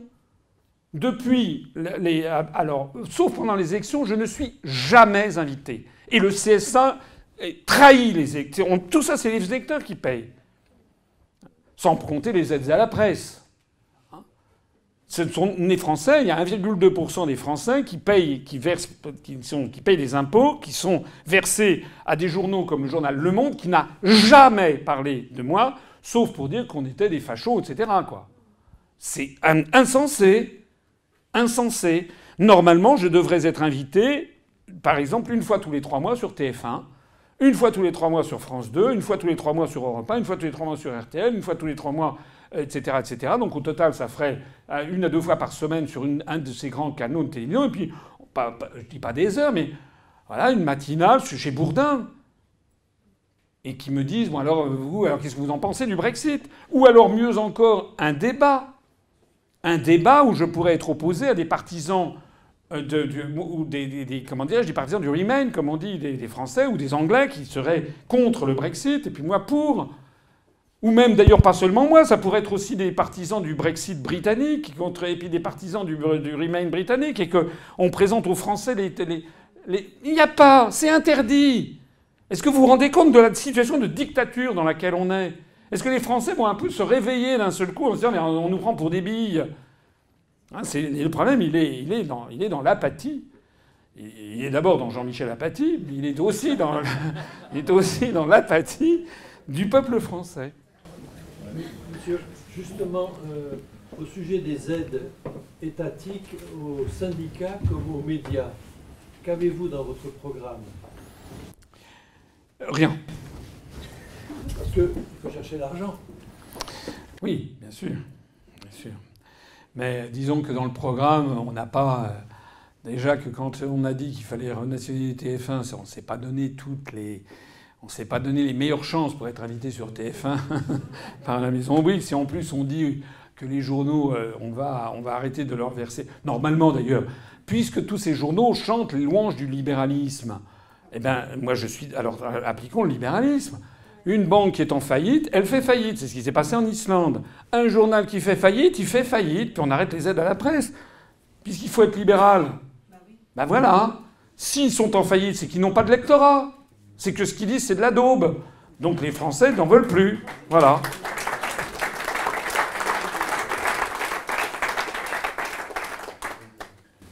Bon, j'ai compris que pour vous, la première priorité, c'est de sortir de l'Europe. Mais est-ce que vous pensez qu'il n'y a pas des choses à faire aussi sur la Constitution de la République? Qui, quelque part, doit, doit continuer les choses qui nous ont menés euh, Peut-être qu'on a des Charles de Gaulle, ça va, mais... Alors, nous avons, nous avons je salue, pour ceux qui ne connaîtraient pas, j'ai fait sa connaissance tout à l'heure, monsieur, il s'appelle son prénom est Quentin, qui est d'origine britannique. Et donc je salue d'être ici, d'autant plus que je crois qu'il est un peu réservé sur le Brexit, me semble-t-il. Donc je salue dans le grand sens de la, d'abord de l'humour et de, sens de la démocratie des, des, Britanniques quand même. Euh, moi je trouve, alors il y a des choses à modifier dans la Constitution française, ça c'est certain. là je vous renvoie à notre programme où on avait euh, où on avait euh, prévu des modifications substantielles de la Constitution pour la rendre plus démocratique, notamment un meilleur recours au référendum, avec le référendum d'initiative populaire ou référendum d'initiative citoyenne, dans tout sujet d'ailleurs, hein, exactement comme le demandent d'ailleurs les Gilets jaunes, mais nous, ça faisait des années qu'on le proposait. Également, la possibilité d'étendre le champ du référendum par le... Actuellement, c'est le, président de la République qui le fait, mais il y a un truc vicié dès l'origine, c'est que lorsque le président de la République le fait, euh, il prend parti. Et De Gaulle avait une haute idée de sa personne, mais aussi de la France, et de la Constitution. Et De Gaulle avait prévu une Constitution. De Gaulle avait compris que la France est un pays, si on veut résumer la France, c'est un pays fondamentalement monarchique. Les Français veulent un roi. Ça, c'est vrai. Mais, mais les Français veulent aussi pouvoir lui couper la tête. Ils veulent les deux à la fois. Donc, De Gaulle, ayant bien compris ça, avait fait une constitution à sa table, à sa mesure, qui donnait beaucoup de pouvoir au président de la République, plus que dans aucune autre démocratie, ce qui n'était pas d'ailleurs sans valeur, parce que par exemple, là, ce qui se passe au Royaume-Uni actuellement, c'est que Boris Johnson, il, veut, il voulait des élections générales, mais, mais il faut, il faut euh, les deux tiers, ou 60 pour deux tiers, je crois, de la, Chambre des communes pour, le, pour, pour avoir la dissolution. Il ne l'a pas. Alors qu'en France, ça serait réglé d'un coup de baguette magique. Le président de la République décide, décide, décide de la dissolution de l'Assemblée nationale. Point barre. Hein, donc là, par exemple, en cas de blocage institutionnel, comme c'est le cas en ce moment au Royaume-Uni, il n'y a pas de solution. Alors qu'en France, il y a une solution en cas de blocage institutionnel, la dissolution de l'Assemblée nationale. Donc voilà, par exemple, un avantage de la Constitution de la Ve République. Mais De Gaulle avait donné beaucoup de pouvoir au président de la République, mais il avait une autre idée de sa fonction. Il pensait qu'il ne pouvait exercer ce pouvoir qu'à la condition implicite qu'il soit soutenu par une majorité de la population française. Et en 1969, quand il a eu 47% des suffrages sur le référendum dont il savait qu'il allait être perdu, mais il a cherché une espèce de. Il il la, vraie pensée de De Gaulle en 68, c'est de chercher une voie de sortie. Il avait dit vaut mieux partir, il vaut mieux partir un an trop tôt que cinq minutes trop tard. Il a failli complètement rater sa sortie avec les événements de mai 68. À partir de mai 68, il a cherché une façon de sortir, une façon assez orgueilleuse comme il était, et assez romantique en fait, c'est d'être chassé par les Français comme une espèce de victime expiatoire pour laisser un, pour laisser un regret éternel. Ce qu'il a réussi d'ailleurs, parce que de plus en plus de Français regrettent De Gaulle maintenant, en se disant que finalement il a été chassé comme un malpropre. Euh, donc il s'est appliqué ce truc, 47%, il a dit Je n'ai plus la confiance des Français, je m'en vais. Mais qu'a fait, euh, fait, Chirac en 2005 Chirac en 2005, il y a eu 45% des Français avec lui. Il a dit ah bon, bah, très bien, bon, ben voilà, et puis il est resté. C'est là qu'il y a le problème. C'est que nous, par exemple, sur ce point, nous avions proposé, on propose toujours dans notre programme, c'est que le président de la République puisse, d'abord, qu'il puisse faire beaucoup plus de référendums, et que deuxièmement, il ait le choix. Soit il fait un référendum où il dit je ne prendrai pas parti. Parce que c'est ça le truc qui entache le référendum, c'est qu'actuellement, lorsque le président de la République fait un référendum, il prend parti, et donc on vote plus finalement pour le sujet, on vote pour ou contre le président de la République. Mais si le référendum, le, président ne prend pas parti. S'il dit je ne prends pas parti, donc ça veut dire que pendant les trois mois ou cinq mois de campagne, à aucun moment il ne peut s'exprimer sur la question. C'est constitutionnellement imposé, il ne peut à aucun moment s'exprimer sur la question. Et puis à ce moment-là, il serait fondé à appliquer la décision des Français puisqu'il n'aurait pas pris parti. Et il y, a des, tas de sujets sur lesquels, rappelez-vous notre programme, nous on propose qu'il y ait des référendums sur l'immigration, sur l'énergie, l'énergie nucléaire, sur la dette publique, etc., des sujets. Et puis là, le président de la République pourrait très bien dire écoutez, moi j'appliquerai la position que défendront les Français sur le regroupement familial, sur l'énergie nucléaire. Et le, président de la République, d'une certaine façon, verrait son pouvoir amoindri, mais renforcé aussi, puisqu'il serait l'arbitre et celui qui appliquerait les décisions du peuple majoritaire. Mais on pourrait conserver aussi l'autre possibilité, c'est que dans certains cas, le président de la République disent là, je prends parti pour telle option. Sur, par exemple, quelque chose qui lui paraît vraiment fondamental. Il faut absolument faire une réforme de cette manière. Donc là, il prend position. Et à partir du moment où il prendrait position, la Constitution lui imposerait, si le, vote des Français est contre la position du, du, président de la République, il serait immédiatement réputé démissionnaire. Ça clarifierait beaucoup les choses avec ce système. Ça permettrait d'avoir un recours plus naturel au référendum. Mais qui permettrait de garder les choses et d'imposer ça. Alors dans notre position, il y avait aussi dans nos, propositions, il y avait aussi de, démocratiser le Conseil constitutionnel. Je l'ai dit tout à l'heure, je crois, en parlant de la Pologne. Mais c'est quand même incroyable qu'on se permette de donner des leçons de morale à la Pologne, d'éthique et de droits de l'homme, alors que les, ça va pas. Il ne faut pas que les, juges du Conseil constitutionnel soient nommés par le président de la République, le président de l'Assemblée nationale et le président du Sénat. Ils doivent être élus euh, d'abord, ils devraient être des magistrats de carrière, c'est ce qu'on avait prévu dans notre programme, pas des politiques, des magistrats de carrière, ayant, n'ayant aucune attache politique connue, hein, ce serait des, prérequis, et qui seraient élus une seule fois et pour 12 ans, comme en Allemagne, c'est-à-dire leur donner une telle, durée et une telle indépendance qu'ils jugeraient et, et on leur demanderait également de faire respecter la Constitution. Parce qu'actuellement, la, différence est béante entre l'Allemagne et la France. En Allemagne, les juges de, de Karlsruhe euh, euh, jugent en fonction de la Constitution, alors qu'en France, ils jugent en opportunité. Et donc, si c'est contraire à la Constitution, ils disent bah faut changer la Constitution. Enfin, c'est dingue. Bon. Donc, euh, ça, c'est de l'opportunité politique. Voilà des réformes. On voulait également, nous, on voudrait réformer le CSA pour que le Conseil supérieur de l'audiovisuel n'ait pas. Il y ait des vrais pouvoirs d'injonction. Parce que là, moi, j'avais demandé, j'ai obtenu un rendez-vous auprès de M. Roch Olivier Mestre, le nouveau président du CSA. Le précédent, c'était une. C'était. Je ne préfère même pas le qualifier, c'est l'ancien directeur de cabinet de Lionel Jospin. Bon. Directeur du président du CSA. Qu'est-ce qu'on dirait pas en France si à Moscou, le président de l'autorité chargée de faire respecter la plural, le pluralisme politique dans les médias, dans les médias russes, c'était l'ancien directeur de cabinet de Poutine. Bon, c'est quand même le bouchon un peu loin, c'était le cas. C'était M. Schramek, qui était l'ancien directeur de cabinet de Jospin. Bon, M. Schramek est sorti. Il a, lui a, on a été remplacé par M. Roch-Olivier Mestre, que nous sommes allés voir, qui a été très gentil. Il a une très jolie vue sur la scène, ça c'est vrai. Euh, très gentil. Mais enfin, en gros, c'était j'ai pas de pouvoir euh, ce qui est, ce qui est, ce qui est pas faux juridiquement, mais le pouvoir, ça se prend. Hein. si le CSA fait des injonctions publiques, c'est comme là, par exemple, sur l'affaire du, du, du, référendum. Il a été saisi par des gens qui disent Mais ah, les médias organisent le silence sur le référendum. Le CSA a dit J'ai pas de pouvoir d'injonction. On comprend pourquoi il a été nommé président du CSA par Macron. Hein. Le mec, il a laissé ses au vestiaire. C'est dingue. Alors voilà. Donc voilà des réformes, par exemple. Sur... Alors là où je ne suis pas d'accord, c'est l'idée de certains qui disent on va faire la sixième République. Parce que la sixième République, c'est un mot, ça ne veut rien dire, c'est un slogan. Et moi j'ai demandé mais c'est quoi la sixième République? Parce qu'il y a des gens de France insoumise qui me disent qu'est-ce que vous pensez de la sixième République? Alors si vous posez la question, je vous conseille, je répondais ce que je leur ai dit. et vous, qu'est-ce que vous pensez de la septième? Ah, ils me regardent. J'ai vu c'est quoi la sixième République? Ils ne savent même pas. Alors je m'étais renseigné quand même, parce que la, seule chose articulée qu'on a vu sortir de la bouche de Mélenchon, c'est qu'il voulait inscrire, si j'ai bien compris, euh, l'IVG dans les droits constitutionnels. En, réalité, en réalité, mais ça, ça ne dépend pas de la Constitution. On peut avoir la, parce que la proportionnelle a des avantages, elle a aussi des inconvénients. Donc tous les systèmes politiques, tous les systèmes électoraux ont des avantages et des inconvénients. Et euh, une constitution, je pense, a plutôt intérêt à ne pas mentionner un système électoral pour laisser une certaine souplesse. Plus vous mettez de choses dans un texte euh, fondateur, et plus vous, euh, vous verrouillez, vous verrouillez l'avenir.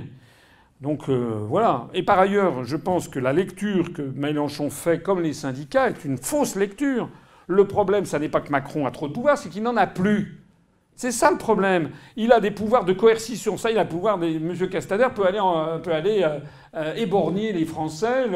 Ça, c'est ça, c'est le pouvoir. Mais c'est un pouvoir, euh, c'est un pouvoir de, de, de, tortionnaire. Mais les vraies grandes décisions ne sont pas plus, ne sont plus prises en France. Il est là le problème. C'est que demain, qu'on ait, la, qu'on qu'on ait le vote à la, la proportionnelle, qu'on ait ci, qu'on ait ça, qu'on ait l'IVG dans la Constitution, je ne sais pas quoi restera toujours le problème qu'il faut appliquer les GOPÉ qui sont prises par, un aréopage de gens qui ne sont ni élus ni français à la Commission européenne. C'est là le problème. C'est pas, c'est le problème, il n'est pas. Et moi, je trouve qu'avoir un chef de l'État, parce que bon, les gens de gauche toujours à ramener l'air frais la conscience de Gaulle, mais Mitterrand, il était bien content d'avoir trouvé la Constitution française en, 81, hein parce que c'est ça qui lui a permis d'appliquer son programme le programme de la, nationalisation de tout le secteur bancaire, etc. Il faut savoir regarder sur le long terme. Ça peut être des gens de droite, ça peut être des gens de gauche, ça permet aussi de, surmonter les blocages de la... Parce que est-ce que le système de la 4ème République était un système aussi formidable que ça? Si vous avez un exécutif faible, qu'est-ce qui se passe? Il se passe en fait ce qui s'est passé sous la 4ème République, c'est-à-dire le pouvoir était, euh, était dilué, en fait c'était la France était complètement euh, atlantisée, hein, comme aujourd'hui. Voilà. Donc moi, les, réformes de la Constitution, d'ailleurs la Constitution française d'aujourd'hui n'est plus que l'ombre de ce qu'elle fut. Hein. Et en plus, elle n'est plus appliquée. Il y a aussi ça, hein, puisque nous on a fait, on a d'ailleurs été le seul parti politique à demander le lancement de la procédure de destitution du président de la République en vertu de l'article 68 de la Constitution. Il y a un député sur 344 sénateurs et, 2, et 577 députés qui a accepté de le signer. Ça veut dire que l'opposition du Front National, France Insoumise, spécial, tout ça c'est du pipeau. Hein. Ils ont refusé de lancer la procédure de destitution de Macron qui existe dans nos textes. Au motif qu'elle n'avait pas de chance d'aboutir. Ça, c'est vrai qu'elle n'avait pas de chance d'aboutir, parce que compte. Mais tout, ce que fait l'opposition n'a aucune chance d'aboutir. Les, amendements à la loi sont toujours refusés. Quand ils font une motion de censure du Premier ministre, c'est rejeté. Alors pourquoi ils le font? Parce que s'il y avait un lancement d'une procédure de destitution de Macron, ça aurait une autre allure nationalement et internationalement qu'une motion de censure contre le pauvre Édouard Philippe dont tout le monde se contrefiche. Parce que s'il y avait une motion de sens, un lancement d'une procédure. Regardez, en France, on en parle régulièrement des projets de destitution de, de, Trump. Il pourrait avoir. Or, il y a mille raisons de lancer des procédures de destitution. Dernière en date qu'on a déterré, là, on en est à 13 ou 14, allez voir, il y a un dossier en ligne. Il y a un article, article 53 de la Constitution, qui précise, qui pose nulle cession, nulle adjonction, nul échange de territoire ne peut être fait sans l'accord des populations concernées. On apprend, on voit le maire de Porta dans les Hautes-Pyrénées ou dans l'Ariège qui gueule parce qu'on lui pique 24 hectares de sa commune, de territoire communaux, pour le donner à la principauté d'Andorre. Vous avez vu ça quand même? Attendez, là, on est, en Ariège. Donc ça veut, dire que, ça veut dire que la source de la rivière Ariège, d'ailleurs, n'est plus en France. C'est maintenant donné à la principauté d'Andorre. On n'a pas demandé l'avis des populations. Donc c'est un viol de la Constitution, une violation de l'article 53. Et l'opposition, elle fait quoi? Rien. Mais c'est. Où est-ce qu'on va? Lorsqu'on dit, lorsque l'article fait obligation au président de la République, il est garant de l'unité nationale et qu'il est en train de bazarder l'Alsace en faisant ça va dans votre sens. Lorsqu'il va en Nouvelle-Calédonie, il ne prend pas position sur le référendum pour l'indépendance. C'est une violation de l'article 5 de la Constitution. Lorsqu'il y a dans la Constitution française, c'est l'article je ne sais plus combien, sur les, les partis politiques respectent le principe de souveraineté nationale à part l'UPR, tous les partis politiques devraient être inconstitutionnels puisqu'ils proposent tous de rester dans l'Union européenne. Donc le problème de la Constitution française, c'est qu'elle n'est plus respectée. J'avais dit ça une fois au sommet de l'élevage, avec des bovins, il y avait, il y avait hortefeux.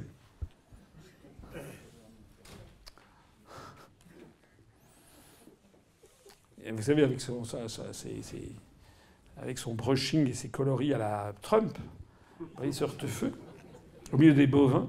Il y avait donc c'était sur, euh, sur TV Agri. Je lui avais dit ça. J'avais dit les partis politiques français, je disais comme, comme votre parti, comme l'UMP, c'est un parti inconstitutionnel. Les partis doivent respecter le principe de souveraineté nationale. Ah, lui avait rigolé d'un rire grave. Celle-là, on ne l'avait jamais faite. On ne l'a peut-être jamais faite, mais c'est justement le problème qu'on ne l'a jamais faite. C'est que le problème, il est là. Ou alors, il faut supprimer le titre 1 de la Constitution, c'est de la souveraineté. Voilà. Donc déjà, faisons respecter la Constitution, ou alors les mots n'ont plus de sens. Mais si les mots n'ont plus de sens, alors à ce moment-là, ça ne va plus. Quoi. Madame Est-ce que vous pensez que la chute de l'Union européenne pourrait venir de la chute de l'euro De la chute de Charles Gave pense que le premier à quitter l'euro s'en sortira mieux. Non, c'est pas Charles Gave, c'est Joseph Stiglitz qui a dit ça. Bon, ah oui, il l'a repris, moi aussi je l'avais repris. Ou alors Charles Gave me l'a repris à moi qu'il avait repris à Joseph Stiglitz. Je signale d'ailleurs que Charles Gave fera, sera à notre euh, université d'automne. Donc euh, je vous invite tous à vous rendre massivement à notre université parce que ça va être vraiment intéressant. il n'y aura pas que lui, mais il y aura, deux, il y aura lui notamment. Euh, Charles Gave, moi, il y a des trucs que je ne comprends pas très bien. D'ailleurs, Élise Blaise de TV Liberté m'a rappelé l'autre jour en me disant Vous avez vu, on fait des scores énormes sur votre truc. J'ai dit oui. Elle me voulait m'inviter aujourd'hui, d'ailleurs, à débattre avec Charles Gave. J'ai Je ne peux pas, je, descends dans le Sud. On va faire une deuxième émission parce que l'émission qu'on a faite était un petit peu trop consensuelle. C'était sur le Brexit, où là, on est à peu près d'accord. Mais en revanche, lui, il a dit qu'il était pour un Brexit. Enfin bon, c'est un... Hein, c'est n'importe quoi. Donc on va, on, va, on va aller débattre sur cette, sur cette question. Euh, moi, j'ai un petit peu tendance à penser que vous avez commencé à désintégrer la construction du socialisme. C'était au mois de mai 1989. Le vice-premier ministre hongrois a profité du fait que le Premier ministre n'était pas là mais tout ça en parfaite connivence avec des forces qui vous échappent, euh, a profité de ça pour euh, faire un pour laisser organiser euh, près de la ville de Sopron. Sopron, j'y suis allé, je ne sais pas si vous êtes déjà allé, c'est à l'ouest de la Hongrie.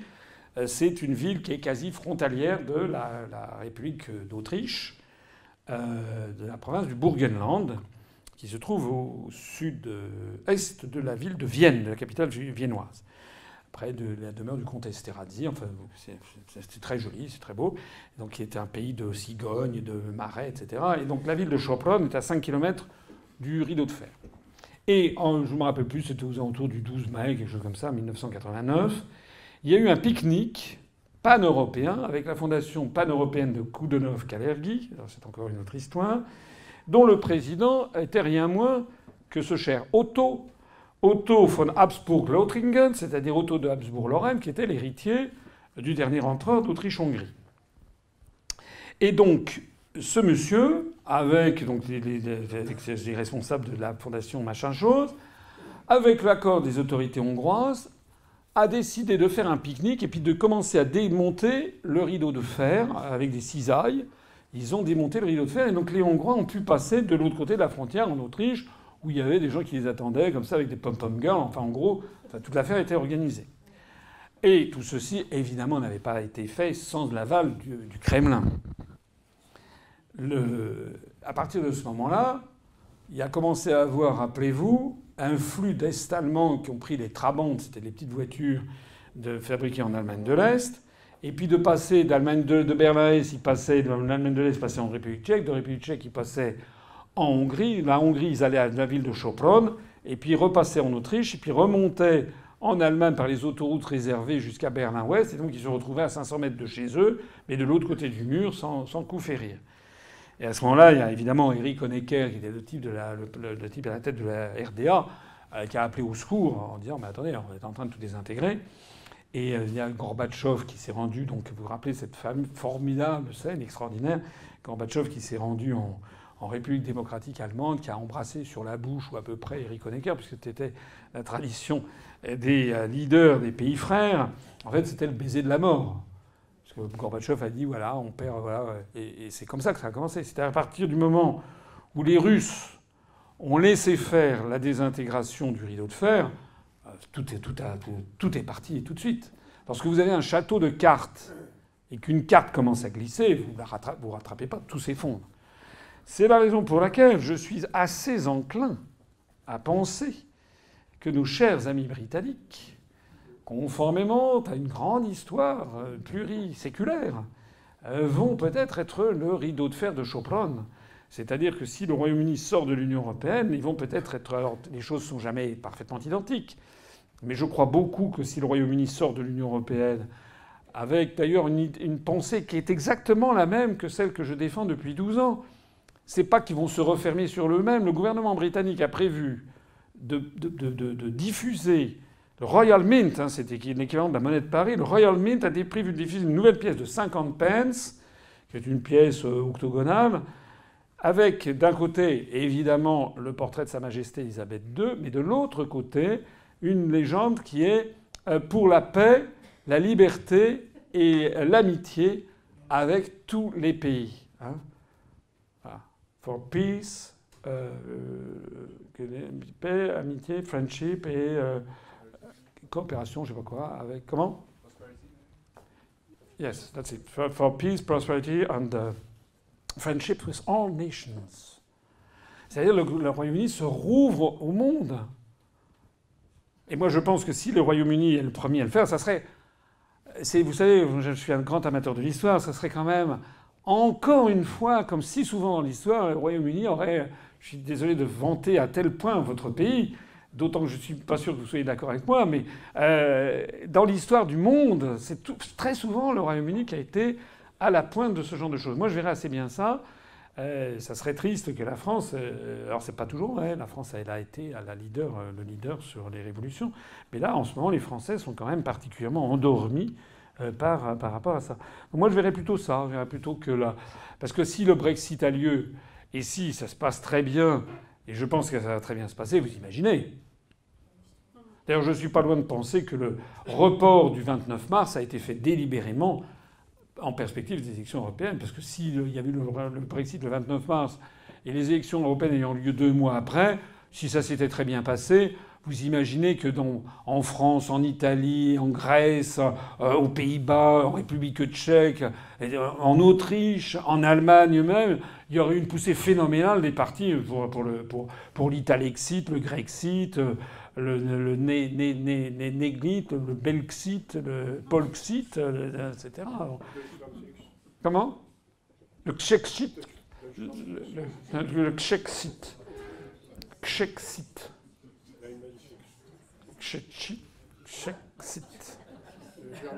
Bon, voilà. Est-ce qu'il y a encore une dernière question, peut-être Oui, madame. Ah, il y en a encore, oui. Madame Je suis très étonnée que en France, tant de gens qui avaient du pouvoir, qu'on voyait tout le temps, qui, qui tenaient la France à bout de bras, aient disparu comme ça, tous ces éléphants de droite et de gauche, aient disparu du jour au lendemain. Que sont-ils devenus Pourquoi sont-ils plus là Pourquoi ne font-ils plus rien Qu'est-ce que c'est cette histoire Mais à quels éléphants pensez-vous Non, tous ceux de droite et de Monsieur Strauss-Kahn Non, non, j'ai jamais dit ça. Avec sa trompe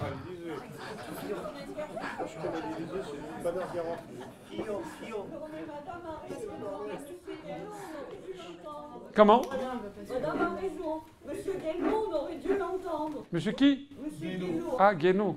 Hein, je suis désolée, il a fait de beaux, de beaux discours pour Sarkozy, ce qui a permis à Sarkozy quand même d'avoir un certain rayonnement, parce que c'est pas facilité. Mais en tout cas, j'ai entendu encore une conférence de monsieur Henri Guénaud il y a quelques semaines qui dit que la décadence de la France, c'est la décadence de notre culture. Je suis désolée, mais la décadence de la France, c'est d'appartenir à l'Union européenne. Voilà. Et avant, en 2000, il était avec nous et il disait ça. Et après, il l'a bouclé parce qu'il avait besoin de manger. Mais moi, je suis désolée. Quand on a besoin de manger, on se lève le matin et on traverse la rue pour trouver. Oui, ben, je ne sais pas quoi vous répondre, mais en général, ce que dit, ce que dit, ce que dit Geneviève est, juste. Il y a beaucoup de gens qui sont allés croûter. Dominique de Villepin, Dominique de Villepin, il est maintenant, il est embauché par, euh, euh, un cabinet d'avocats. Il travaille pour le Qatar. Quelle déchéance Alain Madelin, il travaille pour. euh, alors c'est plus, c'est plus, c'est plus c'est plus normal, si j'ose dire. Il travaille pour un fonds d'investissement américain qui s'appelle Colony. C'est assez logique compte tenu de son parcours.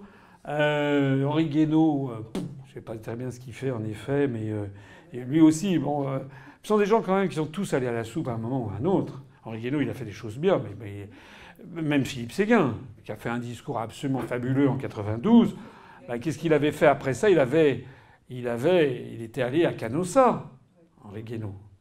Philippe Séguin, il en est mort d'ailleurs, je pense. Moi, je me rappelle quand je l'ai vu, je connaissais euh, au Conseil de Paris, il traînait ça. Vous pouvez pas. Enfin, en tout cas, c'est une règle de vie. euh, c'est plus de la politique. Je pense. Moi, il y a des gens qui me disent mais vous êtes courageux, vous êtes ci, vous êtes ça. euh, Bon. Euh, euh, oui, mais en tout cas, moi, je, comment dire, je suis bien dans ma peau. Moi, je gagne vraiment, vraiment. Je suis aux abois financièrement. D'ailleurs, je vais faire passer une petite, petite truc. Euh, non, mais franchement, sans rire, sans rire, je, je vraiment. c'est- horrible. Je suis dans des, problèmes financiers personnels problématiques, mais je suis très heureux parce que je suis en harmonie avec ce que je pense. Mais si vous n'êtes pas en harmonie avec ce que vous pensez, vous faites des maladies dégénératives, des cancers, des scléroses en plaques, des, trucs et des machins. Et c'est exactement les gens, ils n'en peuvent plus de faire le contraire de ce qu'ils pensent. Mais il y a énormément de gens qui font le contraire de ce qu'ils pensent. Parce qu'ils sont, euh, parce qu'ils sont lâches. Parce qu'ils n'arrivent pas à, tenir. Euh, voilà. Si, si, si quelqu'un comme, comme Dominique de Villepin, par exemple, ou comme Philippe Séguin, n'était pas allé à Canossa, avait tenu bon, ah, il serait aujourd'hui, ils auraient une audience, une aura extraordinaire. Voilà, donc c'est ça le, truc. Il faut tenir, tenir, tenir. il y a quand même une chose, je crois que même mes pires adversaires me reconnaissent, c'est que j'ai tenu. Hein, et ça fait 12 ans, plus de 12 ans, c'est énorme 12 ans. Ça fait 12 ans que je dis la même chose, hein, que je suis blacklisté et tout. Et puis, euh, vous pourriez parler aussi de tous les intellectuels français. Hein. Je pourrais vous donner, mais je ne le ferai pas parce que je suis courtois et parce que. Mais je pourrais faire un, un outing de tous les journalistes et les intellectuels qui, sous le sceau du secret, me disent que j'ai bien raison. Et quand on propose, par exemple, de faire une, table ronde à, l'université, on propose à des journalistes de venir parler de la démocratie des médias, il n'y a absolument plus personne. Absolument plus personne. Hein. Voilà. Donc j'insiste sur le fait, de la même façon que nous sommes un mouvement extrêmement réglo, régulier, respectueux bah, de tout le monde et respectueux de l'argent qu'on nous donne, vous pouvez être sûr que l'argent que vous allez verser, puisque ceux qui ne sont pas adhérents ne peuvent pas sortir sans avoir adhéré, vous ne l'avez pas dit, mais ça c'est la surprise du chef, eh bien l'argent que vous allez nous donner sera bien utilisé. Voilà. Maintenant, je suis à votre disposition pour faire la petite, euh, la petite dédicace. Merci beaucoup. Voilà.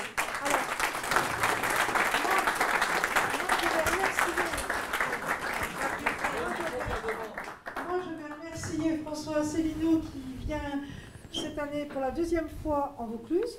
Je suis la déléguée du. je suis la déléguée du Vaucluse, Muriel Hermier, mais je vais surtout, surtout, surtout remercier l'équipe de Pertuis, elle est peu, et s'il vous en, y en a quelques-uns ici de Pertuis, ben, ils pourront se joindre à eux, c'est-à-dire Myriam, viens par ici Myriam, voilà, et puis. Euh, Géraldine, mais je ne sais pas, je ne la vois pas. Géraldine. Euh, Michel, qui, Michel qui, a aidé aussi. Euh, ils ont aidé euh, pour la venue de François Asselineau. C'est une équipe qui n'existait pas il y a un an. Donc, il commence à se développer. Si vous habitez les alentours, eh bien, vous me contactez et je vous donnerai les coordonnées de Myriam. Voilà, j'en remercie どうぞ。